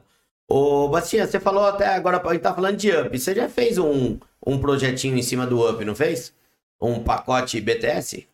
Fiz. A gente fez é, numa Automec um up lá ao vivo lá. O pessoal assistir, tinha cabine pintura, mudamos de cor, fez parte da tapeçaria, fez parte de escapamento, remap, película no vidro, som. Fizemos um projetinho completo lá durante a a Automec. E a gente acabou fazendo mais uns quatro, cinco carros desses para os clientes. Não é muito a nossa praia fazer, mas a gente é, resolveu fazer. A intenção da BTS é vender pacotes. Que nem a gente tem de Mustang o pacote BTS 600, BTS 800. É, são coisas que a gente desenvolveu, testou em carro nosso e hoje se propõe a vender para o cliente. Como ela fora uma Hennessy, como ela fora uma Roush, você vai lá e compra um carro é, desenvolvido por aquela preparadora que tem uma grife e tudo mais, e o carro tá pronto. E Qual é o nome já da tem mais que desempenho. faz é, os Mustang lá fora, bem conhecida também? A Rausch tem a Stida, tem a Salim, tem a, é Salim, também. É tem, a, tem a Shelby, que a Shelby, na verdade, é a mais famosa, mas ele tem a empresa dele de. de a, a família, né? Quem ficou a empresa de customização e preparação, que ele vende os pacotes também. E aí, o, o Shelby, hoje GT500, feito na Ford, não é feito por ele, é feito pela Ford, pagando royalty pro nome Shelby. Porque a Shelby é uma preparadora que faz carros diferentes. Uhum. E o que que você, o que que tem de kit hoje é, disponível? Para que, pra que carros você tem? Pra linha de Mustang, você tem para todos os Mustang. Sim, é, o que a gente tem pacote bem engessado são os Mustangs 18 para frente, é, coisas bem desenvolvidas de upgrade de suspensão, de freio, alguma coisa de customização, aerofólio, enfim, roda é, e a parte de, de preparação. É, os outros carros, Mustangs mais antigos, Camaro, aí a gente conversa com o cliente e entende a necessidade dele. É, muitas vezes o cara é, quer fazer algo um pouco diferente, né? Quer, é, ou quer fazer por etapa. Ah, vou fazer isso agora e daqui a um tempo eu faço outra coisa. Então, é, tem que entender o cliente, é entender a necessidade dele. Qual que é o Mustang mais forte hoje de fábrica? O mais forte de fábrica é o Shelby GT500, tem 700 cavalos de fábrica. E até onde pode chegar um Esse- carro desse na BTS? É aspirado ou não? Não, Não. Supercharger, né? É. E até onde pode chegar um carro desse de potência na BTS? O céu é limite com preparação, né? Depende quanto você De quer investir no quer carro, que uso que você vai fazer. A gente fez alguns Mustangs de mil cavalos, os Shelbys mais antigos, é, o S197, que é a geração de 2007 a 2013. A gente fez uma dúzia de carros desses com mil cavalos, dava 860 de roda, 840 de roda. É, e alguns clientes faziam provas de velocidade em aeroporto, outros clientes era para andar na rua os normal, e tinha cara que não usava nem metade dos cavalos que tinha, mas ele falava, Mas meu, eu ele tenho, queria eu tenho um carro de Tenho. mil cavalos, cara. ele eu tenho um carro de mil cavalos, mas ele não acelerava. Então, cara, é, é- é do ser humano, é só entender o que o cara quer. Vezes, o problema é que tem, tem cara que nem ele mesmo entende, né? Você tem que entrar como um, um consultor aí automotivo. Isso acontece com você lá também? O que mais acontece? Você- tem muito cara que vai lá e fala, pô, Batinho, você jogou um balde d'água na minha cara. Cara, mas é. Tem que te é- entender primeiro, né? É entender o mercado, né? Não é, não é entender. É, às vezes o cara vem querer gastar uma grana num carro. Eu vou, vou dar um exemplo. O cara tem sonho de ter um Mustang Fastback 68, que é o carro mais Mustang mais desejado no mundo. É um Fastback 67 ou 68. É o mais caro, mais desejado. Aí o cara vai lá, puta, tenho o sonho de ter esse Mustang, mas eu vou comprei um Maverick. E eu vou começar a gastar dinheiro no Maverick, hein? Pra Pá, eu vou querer pôr isso, pneu, roda, pe- é, enfim. Quando ele olha, o carro tá pronto, ele fala assim, porra, ficou legal, mas ele fica olhando pro Mustang, eu queria um Mustang. Então, cara, pensa um pouco, planeja. Tem condição de ter dois carros? Beleza, não tem? Planeja um pouco mais. Não perca tempo, né? Não, não perca tempo nesse caminho errado. Então, às vezes, você orienta o cara dessa forma. Às vezes o cara vem lá com uma picape, que isso é muito comum, tá? Picape dos anos 50 e 60, o cara querer fazer um hot road. Gasta-se o dobro do que um Muscle Car para fazer uma picape dessa. E vale metade depois de pronto. Pega um Muscle Car dos anos 60, vale uma nota. Uma picape dessa pronta, Não vale. não vale. Gasta mais que o dobro para fazer. É um carro utilitário dos anos 50, 60. É um absurdo fazer um carro desse. É fora do comum. A suspensão é feixe de mola nas quatro, é freio a tambor. Você Começa a modernizar tudo. Sim. E o cara não sabe. Ele acha que ele vai chegar com, com 100 cruzeiro e vai fazer uma picape. Não vai fazer uma picape bacana. O cara olha aqueles programas americanos e vê fazer. Primeiro que aquilo ali, tem um cara nos Estados Unidos que é especializado em chassi, que faz chassi para quase todo mundo. Então o cara vai lá compra um chassi novo com uma suspensão moderna. Então já jogou fora o chassi velho dela. é. Aí entra o artesão com a funilaria e faz já a funilaria para receber aquelas rodas largas e grandes. Então, primeiro você monta a roda e pneu, depois você começa a funilaria. Na altura que você quer. Pra ver o que vai caber, o que vai. a altura que vai ficar. e Aí o cara, não, eu quero um carro baixinho. Mas é, vou usar o chassi de uma Ranger ou de uma Explorer. Cara, Explorer é alta, não vai usar baixinho. Se você puser o chassi da Explorer baixinho, a geometria da suspensão saiu fora e o carro não fica bom de andar. Você quer um carro baixo, tem que construir uma suspensão para o carro trabalhar baixo. Então, tem que entender de geometria de suspensão. Então não é fácil fazer um carro desse. Então você orienta o cara que, meu, não, não é o caminho. Mas ele fala, meu, por que você não compra uma F1000 95 que é um carro que dá pra fazer com estilo americano, traz tudo cromado de fora, aquelas luzinhas de cabine e tudo mais. Pode pôr um motor V8 câmbio automático, faz levantadinho um pouco. Fica um carro americano bem legal também. E vai gastar um quinto do preço do que uma F100 50 e pouco. É, então você vai dando opções pro cara para ele poder, pô, eu não tinha parado para olhar para esse tipo de carro. Então vou, vou, vou olhar. É, aí o cara olha, puta, batinha legal, vou, vou nesse caminho então. Deixa eu fazer uma pergunta, até eu tenho quase zero conhecimento até de, de hot rod. A impressão que eu tenho é que é tipo umas cadeiras elétricas pra andar. Mano, você quer morrer, você anda com um carro daquele. Então, quanto você vai gastar para fazer o hot? 80 mil reais? É uma cadeira elétrica. Você vai gastar 600 mil reais? Você faz um carro legal de Um andar? carro bom, um carro Faz. Que anda reto, um carro. Sim, breca, acelera tudo, dá pau em muito super esportivo, porque o cara mete lá um motor Coyote ou um LS com supercharger, 600, 700, 800 cavalos, num carro que pesa mil e poucos quilos, pneu dessa largura atrás com uma suspensão da NASA, uns freio Yudi desse tamanho, o carro é o demônio. Em linha reta e tudo. É, só que custa um saco de dinheiro bem grande. Não Pô, tem e, não, e não tem valor num carro desse. E ou no mercado americano também. Então, lá é assim: é, um carro customizado feito por alguém de nome, se for brand new, brand new é que o cara fez, Fez pra- e ninguém pôs a bunda no carro para andar. Vai para um leilão lá do Bert Jackson, do Macon, vende num, num, num absurdo. Agora, se o cara pegou um carro desse, mandou fazer lá no, no, no, no Troy, no Chip Fuse, no Quint e andou, tem a depreciação do bem. O mercado lá é muito grande, então vai ser depreciado, vai vender num preço mais médio. Ele, ele- fatalmente ele não recupera o que gastou para fazer o carro. Sim. Então é, é o preço da exclusividade. Você não pode olhar para um carro deste nível e falar, eu vou investir, eu vou vender, vou ganhar dinheiro. Não vai. Não vai. A não ser que você faça o carro, acha uma oportunidade muito boa, vai na, na- na- e depois vende o carro brand new num leilão desse que vai pegar o cara na emoção que quer, que quer, e aí, aí, aí vale uma nota. Mas Então o mercado lá também é, é mais valorizado pro carro, pro muscle car, do que pro carro desenvolvido. Não, é, tem, tem hot lá que é muito caro de fazer, é muito mais caro que o muscle car, mas é, quando você fala num muscle car super bem feito, é o mesmo trabalho de um hot. Tem a Ring Brothers, que são do- os irmãos que tem uma empresa de customização lá. O cara faz uns carros que se você olha, você não bota uma fé, é tudo CNC, o caramba é carro que tem milhares de horas de desenvolvimento, usa impressora 3D, usa scanner para fazer o teto de carbono, é um negócio que você fala, meu, não é possível. E no último SEMA que eu fui três anos atrás, tinha um Camaro desses caras, fez lá, vendeu para um cara, acho que da Noruega, na época, por 750 mil dólares o carro. Tava lá na feira, lá em exposição, tudo. O carro, se olhava, era uma obra de arte. 750 mil dólares. Um Camaro 69. Puta merda. É, você, pega o cara nu- nu- numa empolgação, num evento desse, meu, é o céu é o limite, né? O cara quer ter aquilo. Então, É o preço da exclusividade, é o que você falou, né? o, inclusive falando de resto molde, tem um pessoal que anda fazendo um resto molde com mecânica elétrica. O que, que você pensa disso, Bastinha? É é uma tendência, já tem a Ford tem planos de fazer um motor no formato de um V8 elétrico que vai fazer swap nesses carros mais antigos. Vai ser uma das opções, cara. Acho que não é, não é todas, é, não é, não é só isso. Acho que nunca vai caminhar só para isso, porque tem o lado é, nostálgico do barulho do V8, do, do ronco, Vibração, de a- do- da sensação de dirigir, do prazer de dirigir. Mas com certeza, em muito pouco tempo, vai ter kits de motores elétricos para o cara pôr nos carros antigos. E o cara ter o carrinho antigo para ele com uma bateria, um motor elétrico, ele vai usar para trabalhar. Agora aqui. tem a versão elétrica, né?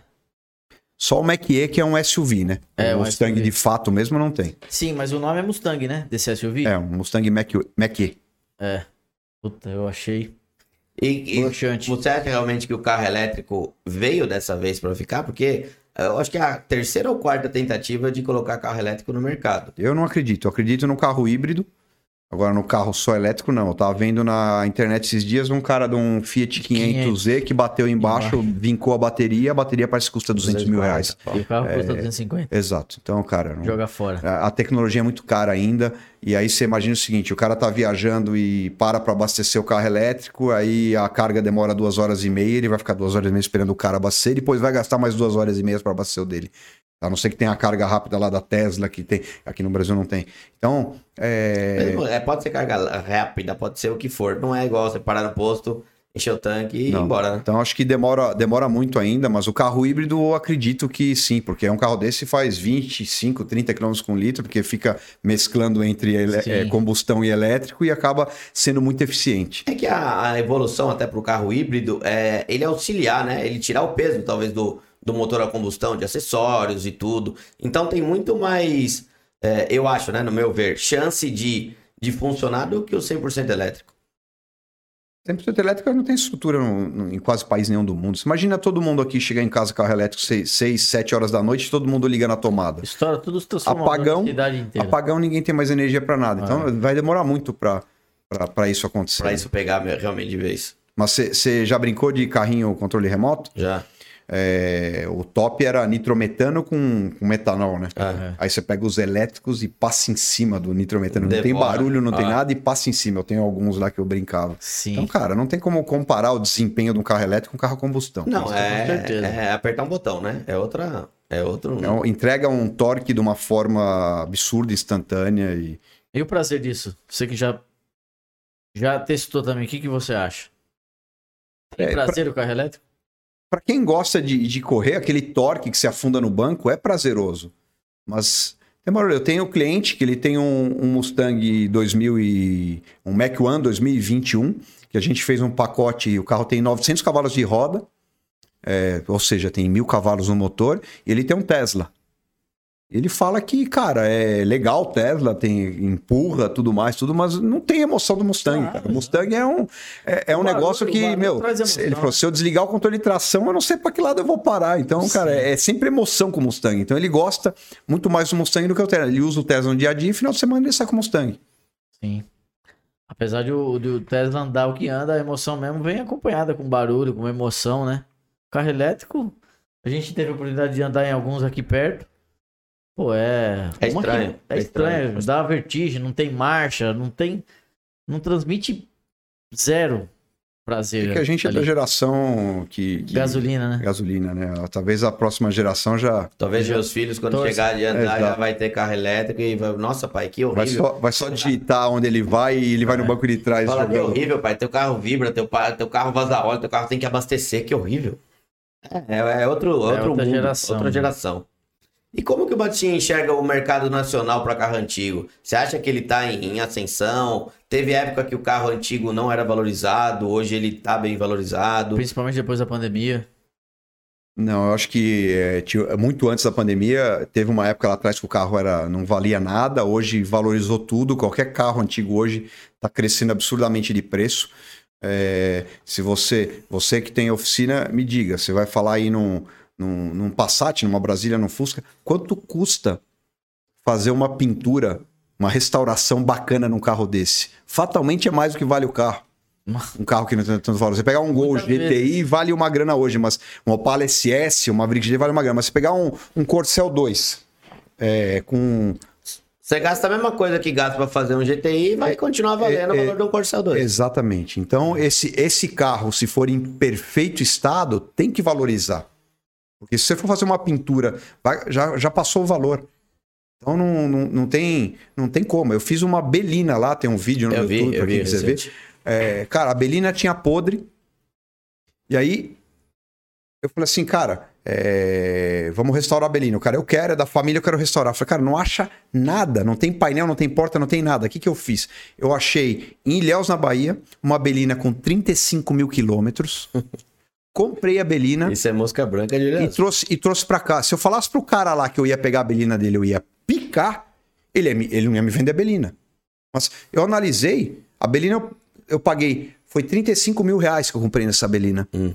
Só que quando eu restaurei a outra, o que, que eu fiz? Eu, eh, tem muito cara que falou, ah, troca o número do chassi e entrega a outra pro cara. Não, eu não posso fazer isso. Monta um Isso é ilegal. monta um então eu capitão. peguei as partes boas da Belina, é, que é, tudo era bom na Belina, o interior inteiro da Belina que eu comprei de doadora foi pra Belina que eu restaurei. Uhum. Eu troquei a lateral traseira, troquei para-choque, farol, grade e tudo, e A fiz a Belina. toda. O cara escolheu a cor e fez uma Belina realmente legal. E, e o resto que sobrou da outra Belina picou e jogou fora. Man- Deu Por que você dó não mandou de volta pro pra- cara lá de Ilhéus. Pra quem gosta de carro antigo, deu dó. A Belina que a gente comprou do doador era motor AP, a outra era CHT e continuou CHT.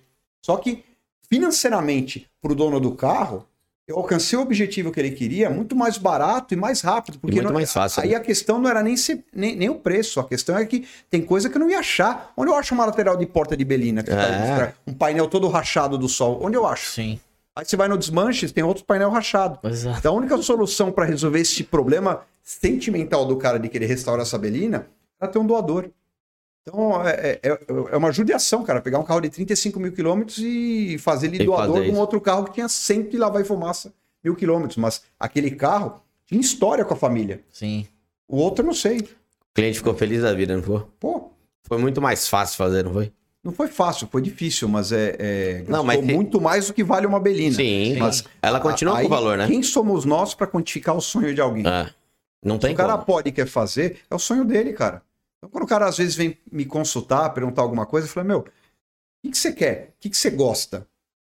Pa- para, analise e vê. E, e aí o cara, pô, mas eu tô em dúvida. Cara, começa a olhar no Google, bota lá o projeto que você quer, imagens, às vezes em inglês, para achar uns carros lá fora, Pinterest, não sei o quê. Vai ter hora que você vai olhar para um carro e vai fazer assim, ó. É isso. Sim. Aí você parte daquilo ali. Porque se- senão o cara fica. Sabe o que eu falo pros caras aqui quando vem assim com uma ideia parecida, Bastinha? Falo, cara, assim, você vai morrer. Todo mundo vai morrer. A sua vontade, o seu sonho é ter um negócio desse? Você tem condição? É trágico, né? Então pronto, mas é verdade, meu. Nós vamos morrer mesmo. Não é que ele é o Peter Pan. Não, mas é. Eternamente Claro que não é o contrário. O Você cara- pega o carro do cara, não termina, e o cara fala assim, ó, pô, eu vou morrer, cara. cara- termina esse não. carro, eu já cara morre. com tantos anos, cara. Aí Pô, não, não, mas o cara, o cara, pô, o cara tem um sonho, quer fazer o negócio, tem condição, não vai fazer por quê? Não vai ficar tudo aí? A vida é muito curta. É, exatamente, meu. Tem que. Aquele cara lá é o mais rico do Viver. cemitério. Olha lá, é o mais rico do cemitério. Exato. Tá, tá do lado do cara mais pobre, então é tudo igual. Tá tudo tudo no mesmo lugar. Exatamente. E, mas você acha até que, falando dessa valorização, foi criada uma, uma bolha dessa valorização? Porque foi o que você falou, tudo valorizou. Alguns, alguns carros, sim. Tudo valorizou. Alguns carros, com certeza, é uma bolha. É, foram junto, né? Pode. Foram junto. Pega. é, não tem como. eu Vou te dar um exemplo. Um Gol GTI vale quanto? 150 mil reais? Ah, vale até mais já, fácil. Como é que você pega um Landau e tem dificuldade de vender por 150 mil reais? Não faz o menor sentido. Só não, o GTI, por, por que, que é dessa forma? Porque o GTI pega uma geração que, na, na, na juventude, o carro era ícone, então o cara quer, é só emoção. Sim.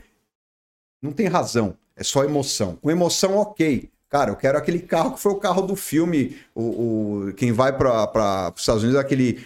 O Mercury Cobra, do Stallone Cobra, Sim. todo furado que tá lá no, no planeta Hollywood, não sei o quê. Quanto vale um carro daquele no leilão pro cara pôr na, na coleção dele e falar, eu tenho o carro do filme? É, é- é só emoção. Então, o GTI só vale mais que um Landau por causa dessa geração que viveu isso e já não viveu do Landau. O Landau já tá mais para trás. O cara do Landau já tá com 80 anos.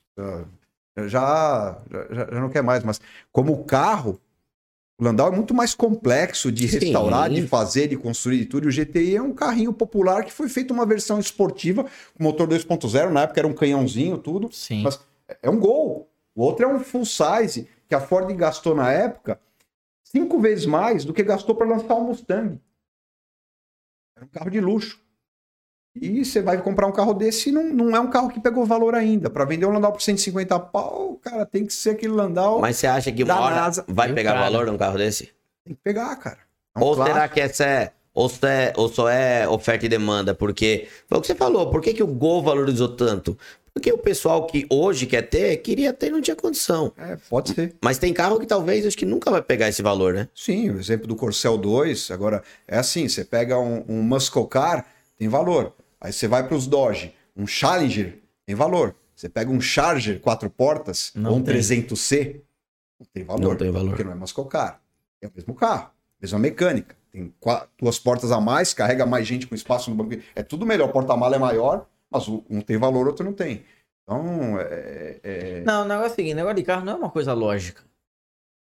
É, Mas é, é- tem, tem lógica. Eu tava vendo uma reportagem na Motor Trend da semana passada que tava falando assim, the next big thing. É a, a, a, próxima grande jogada, tudo mais. São as picapes Chevrolet de 88, de, de 88 a 98, que é a famosa Silverado nossa aqui. Sim. Lá, Silverado lá tem motor V8 e várias versões e tudo mais. Puta, comprei o carro errado hoje então. Que é, que é um carro que vai ser o próximo clássico americano. Você falar numa F-156, um Mustang Fastback, um Camaro 69, um é é tudo carro que já virou clássico.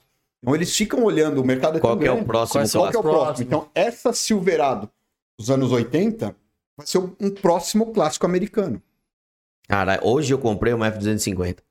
E eu tava na dúvida entre a 250 e a Silverado. Comprei o carro errado. Nada. Não, isso tá falando do mercado de lá. E qual que é o próximo carro clássico da... brasileiro que você acha que, ele vai, que vai ter uma valorização? Você acha que tem algum carro aí, anos 90, que pode ter? Que nem você falou do, do caso de Gol. Um que está 150 crescendo pau. muito são as F1000, ah, não, não as F100, as F1000 que As quadradas, as 80 quadrada, e pouco. no- 95, 94. Que tem até as 4.9, né? Isso. Um primo nosso tinha uma, lembra? As próprias Silverados aqui tendem a valorizar. Picape é um negócio que está valorizando muito.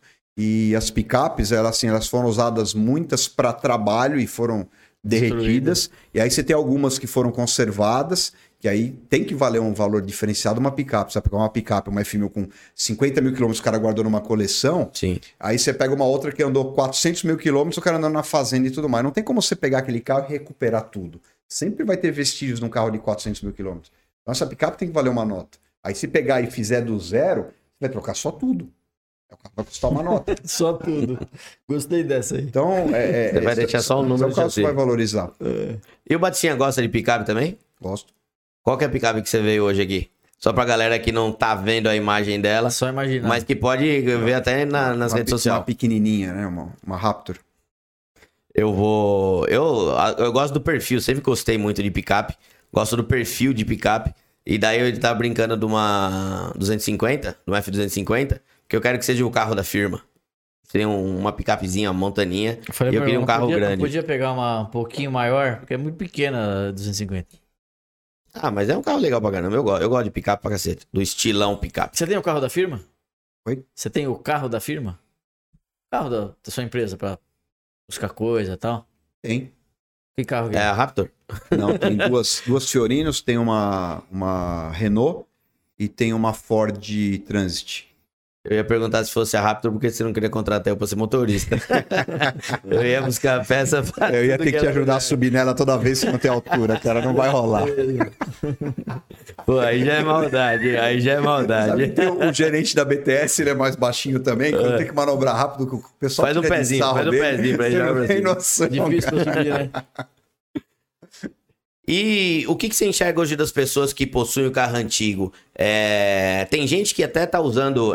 Vamos falar de carro mercado europeu, é, falando de carro valorizado. Tem gente que hoje acumula Porsche pensando num, numa supervalorização que talvez seja o carro que mais valorizou nos últimos tempos. Eu acho que a tendência não é aumentar, porque a Porsche conseguiu algo muito antes que todo mundo. Ela, a- o Porscheiro é praticamente uma religião O fanática. cara não sai, né? Então se criou uma bolha é, disso daí que, cara, na pandemia não tinha Porsche para entregar. Eu tenho alguns amigos que tem guincho plataforma. Ele falou, Batinha, você não tem noção que eu pego o Porsche de A, levo para B, troca, vendo, isso aqui. É um absurdo. E aí os valores, absurdos também. É, Então a Porsche conseguiu isso. É um, é um- é um carro é, muito evoluído, tem muita tecnologia. É o carro mais de corrida que tem pronto, acessível. Pode ter lá uma McLaren Senna, uma Ferrari da NASA, tudo mais, mas a Porsche, se o cara quer brincar num track day, é o carro mais perto que você vai lá e não vai dar tanto problema. Qualquer outro carro, um Mustang, um Camaro, se você pegar um carro original e ir lá e moer no track day, esquece que vai acabar freio. vai- A Porsche é um carro mais de corrida. É, e o que a Porsche conseguiu com o nome forte, de esse marketing e tudo mais, é, influencia os caras de uma forma e chega uma hora fica até chato. Tem muito Porscheiro que é Deus no céu e Porsche na terra. Qualquer outro É. carro que parar do lado ele olha e despreza. Aí fala, Esnoba, "Não, eu né? não quero nem saber, esnoba. É, é louco isso. Mérito da Porsche de ter feito um trabalho tão bem feito de tudo, de tecnologia junto com marketing. Eu costumo dizer que quem gosta muito de status vai pra Ferrari, vai pra Lamborghini, vai pra um monte de marca. Quem gosta de carro de verdade vai pra Porsche. Pra quem gosta de pilotagem, Pô, de forçar e aguentar. que você tava falando aí, a Porsche é a única ainda que tem câmbio mecânico, né? Ferrari não tem, Lamborghini não tem mais, né? Mecânico. O que, que tem rápido mecânico? Câmbio mecânico. Carro a super Porsche tem. esportivo mecânico. Tem algumas empresas relançando carros manuais, né? de- de- por causa do, do- do prazer de dirigir. Eu não sei de cor quais, mas é, tem muita empresa ah, lançando carro três pedais. Sim. E o Ah. gosto do Bastinha é o quê? Automático, sequencial, três pedais. Eu gosto de tudo, cara. Eu, para mim, enfim, eu tenho uma Corvette de track day que eu botei um câmbio sequencial que eu vendi uma F150 que eu tinha, uma Platinum 2011. Puta carro, quatro portas, viajar com a família, motor V8 5.4, linda, danado. Troquei a F150 num câmbio. Os amigos falaram assim: Meu, você é louco, você é retardado mental, por que você fez isso?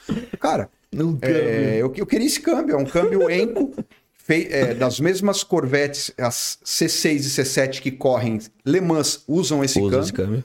É um câmbio caro. E um cliente trouxe, queria vender, ofereci a F-150, pus o câmbio. Eu nunca ia ter oportunidade de comprar um câmbio desse, eu troquei no meu F-150. Aí eu saio lá da junção com o carro, pé embaixo, plá, plá, plá, soltando uma labareda desse tamanho de escapamento. Cara, tchau, F-150. É, eu tenho a, a porra do câmbio que eu queria. E, e, cara, a vida é muito curta. Mas É, ah, isso você falou que ele tava sendo dramático. de mim. Falou que ele tava o cara morrer e dramático. pô, eu não tive a- a- Não o é prazer verdade? de Tá mudar um vendo? carro de Vem em 700 mim. cavalos de câmbio sequencial de pé embaixo, toda vez que você dá aquele, aquela, aquela mudança de marcha, aquele pipoco no escapamento. e Que você vê. Mas só barulho. Mais vale um bom gosto que 10 contra o bolso. Ou mais vale um, um bom gosto do que uma F-150. Um bom câmbio, na verdade. Um bom câmbio, é isso aí. Mas foi uma loucura que, assim, é, foi, foi- Você não sei se arrepende, por acaso? Não, não. Então, não é loucura Então nenhuma. Isso aqui tá virando quase que um coach de. Mas o que fazer, tipo isso aí, aquela- Se olhar um negócio que ocupa espaço de dois carros populares gigantes, que causa qualquer lugar. chega- E aí você olha o câmbio em cima da bancada assim, você fala assim, cara. Que que- Que da hora. Sou- Ele olha assim e fala: caralho, eu sou bem louco mesmo. Mas poucos entenderão, poucos entenderão. É Bem normal. bem Ele, ele deu um bom exemplo também. O cara do cemitério lá, ó. É o mais rico do cemitério. Mais rico do cemitério. Aí. Aí quando, eu, quando você falar, quando eu aparecer com alguma jabiraca doida aí que eu apareço, eu vou falar: cara, eu não quero ir pro- pro cemitério com, com o bolso cheio de dinheiro. Eu quero comprar carro velho. É, mas meu irmão apela às vezes. Ah, mas gosto é gosto. Gosto não se discute. Batistinha, mas eu queria te falar duas coisas. Meu, foi muito legal é, te ter aqui. O pessoal começou a mandar umas perguntas. Eu vou colocar, porque o, o nosso assunto que eu queria contar de história a gente concluiu. Mas eu queria agradecer realmente a você estar aqui, participar com a gente, oferecer pra galera e contar um pouco da história da Batistinha. Você que, quando eu, logo que eu não conhecia ainda, eu falei, puta, é um cara mais fechado, mais serião, mais tudo. Mas não, é, é, é um cara assim como nós que gosta, é apaixonado a ponto de trocar uma F-150 no câmbio. Então a gente fala a mesma língua. A gente Vem fala a mesma aqui, né? língua. Deu risada. Mostrou que é um cara super dedicado no, no, no trabalho aí. Falou, o filho até reclama que não joga bola com ele, né? Mas é um cara que tem, tem o seu mérito. Muita gente vê, né? O que as pessoas têm, onde elas chegaram e tal. Ia Mas ter votação sabe. de síndico no meu prédio e falaram com meu filho lá e tudo mais. Ele falou assim: meu pai não pode ser, não pode ser síndico, não. Não Por tem quê? tempo. Porque ele vai tirar as quadras e vai fazer Vai, estacionamento de carro nas quadras, cara. Não, não pode chamar meu pai, não. Tá no sangue, né? Inclusive, a galera que tá começando a mandar uma pergunta, a Laida Almeida da oficina MHP, que inclusive ela tá pra vir aqui, tô esperando uma resposta dela pra ela vir aqui. Ah, não, ela colocou, Gui, sexta estaremos aí, então beleza. A Laida vai vir aqui pra gente gravar. É, pergunta pra ele como ele lida com a equipe, como funciona a gestão e como faz pra colocar metas de entrega. Um grande abraço. Você... Laila, é isso? É Laisa Almeida. Liza, faz um. Primeiro você tem que fazer faculdade de psicologia. Você tem que ser mais psicólogo do que empresário ou dono de oficina. Por isso, aí- então, que a aí- Lilian tá indo bem. Ela é psicóloga. A aí- Lilian Não, deixa ele concluir. Para quem tem, para quem tem funcionário, não tem jeito. Se lidar com o ser humano é a parte mais difícil do negócio. É, tenho 55 funcionários, todo dia tem problema, pelo menos com um, às vezes dois. Fazer Então, cinco. Falta, chega atrasado, ou aumento, ou quebrou alguma coisa, ou normal. Tem que saber gerenciar a crise e tudo mais. O importante aí é, é ter as regras da empresa muito claras e muito encravadas na alma da empresa, para todo mundo que entrar novo é, vir se adequando naquilo. E vai ter momentos que você vai contratar uma pessoa errada que eu vi muito meu pai fazer isso. Não, mas se ele for embora, eu vou ficar na mão, não sei o quê. Cara, não é esse caminho. Não. Vai embora vá atrás do que você precisa. Não adianta ser, ah, ruim com ele e pior sem ele. Não. É, vai embora e acha o certo. É Se ele que você tem que se pensar- adaptar na empresa, né? Exatamente. Se você pensar dessa forma e tiver tudo muito bem amarrado, vai aparecer a pessoa certa. Não, não tem jeito. Agora não dá pra você é, ir. se- Seu feeling dizer que é puta, aquele cara não serve pra minha equipe e eu vou empurrar com a barriga porque eu... Não dá certo. não dá certo. E cada vez você vai depender mais do cara, né? Cada vez Você- vai depender mais do E ele cara. vai estragar o resto da equipe ainda. Eu acredito muito na natureza do escorpião. A natureza do escorpião é picar. Ele pode estar morrendo afogado numa poça d'água, você vai lá salvar. salvar ele, ele vai, Vai te dar uma picar. picada, cara. Então, não adianta. Você tem que. A gente tem uma ferramenta chamada feeling, que a gente não sabe usar muito bem, mas quando a gente presta atenção nele, isso aí faz uma diferença absurda. Mais um negócio seu que você gosta, que eu- assim, a oficina dela, eu vejo, às vezes, vídeo dela com o marido dela, você vê que eles Sim. têm paixão de fazer isso. É, é tua casa. Eu já falei isso para funcionário meu. É, cara, não dá. Isso aqui é minha casa, extensão da minha casa. Quando eu comecei a bater a garagem 25 anos atrás, eu tinha funcionário que cuspia no pátio. Você vê o nível como era de, de, de, de. O cara cuspiu no pátio e falou assim: Meu, você tá louco? Ah, mas é chão, sujo, qual o problema? Você cospe na tua casa? Assim: Não. Então, isso aqui é minha casa. Você não vai cuspir aqui. Porra, vai no banheiro. Vai na pia, vai na privada. Aqui você não vai cuspir. Arrumei uma encrenca absurda. Isso há 25 anos atrás. E aí depois você vai entendendo que muitas vezes o cara não faz a coisa que a gente acha que é certa, é, pelo menos como a empresa é sua, você pode determinar algumas regras, muitas vezes porque ninguém ensinou. Não é maldade, não é, não, é espírito de porco, é, tá acostumado, é, é- é cultural. é. Aí você vai e começa, meu, não pode por causa disso, você vai explicando tudo, aí a equipe começa a formatar, e quando você consegue encravar na, na, na, na- na empresa o que você quer, ela anda sozinha. O negócio vai. Aí vai trocar lá o pintor, o funileiro, não sei o quê, o mecânico, mas continua o espírito da empresa levando aquela equipe pro lugar que você quer. O outro que vier já vem com essa com essas arestas pra ele ir se acostumando, né? O Daniel Paiva, Batistinha é foda demais. Há 15 anos atrás fui na oficina dele fazer o TCC da minha faculdade. Ele deixou a gente super à vontade e abriu a oficina inteira pra gravarmos todos os processos. Lembra dele? 15 anos atrás. Obrigado. O Richard Garri, boa noite. O Batistinha é top demais. Tamo junto. Brazu, Brazuca de Dallas, Texas. Cara, a galera tá de longe acompanhando nós. Mas foi isso. É, agradecer todo mundo que acompanhou aí. Vou falar mais uma vez pra vocês entrar lá nas redes sociais do Batistinha, acompanhar tanto o YouTube, Instagram, TikTok. Tá na descrição aqui do vídeo. Logo, logo já vai ter também os cortes desse conteúdo pra gente colocar pra vocês. Então, comecem a seguir o canal de cortes lá da Tony Mac. E o TikTok também da Tony Mac, que aparece bastante a parte de cortes. E antes de ir embora, eu só queria te presentear com uma lembrancinha da Tony Mac. A mesa é grande aqui, a gente não alcança. Mas quando você for tomar um café, alguma não coisa, esquecer que teve aqui com a gente. você vai lembrar do Obrigado, podcast da obrigado. Tony Mac. Bem legal. Obrigado. Beleza? Valeu, pela muito presença. obrigado. Cara, um prazer estar aqui pela com vocês. presença. E eu vou conhecer tua oficina em breve, hein, tio? Vocês estão convidados. Bem legal o trabalho que vocês fazem de abrir esse espaço para os donos de oficina, para a gente vir e, e quem gosta tá sempre aprendendo alguma coisa com a experiência dos outros, é importante. Então vocês estão de parabéns também. Valeu, obrigado. Obrigado. Próxima vez que nos encontramos vai ser no SEMA. Vamos lá. no Sema Show. E essa semana, pra vocês, vai ser num outro dia, mas vai ser só a semana de Muscle Car, porque a Laís Almeida estará aqui, junto com o grande Maurício da MHP, na sexta-feira. Mas vocês não sabem quando o vídeo vai pro ar, porque a gente vai estar em Las Vegas e daí o conteúdo vai aparecer pra vocês. Beleza?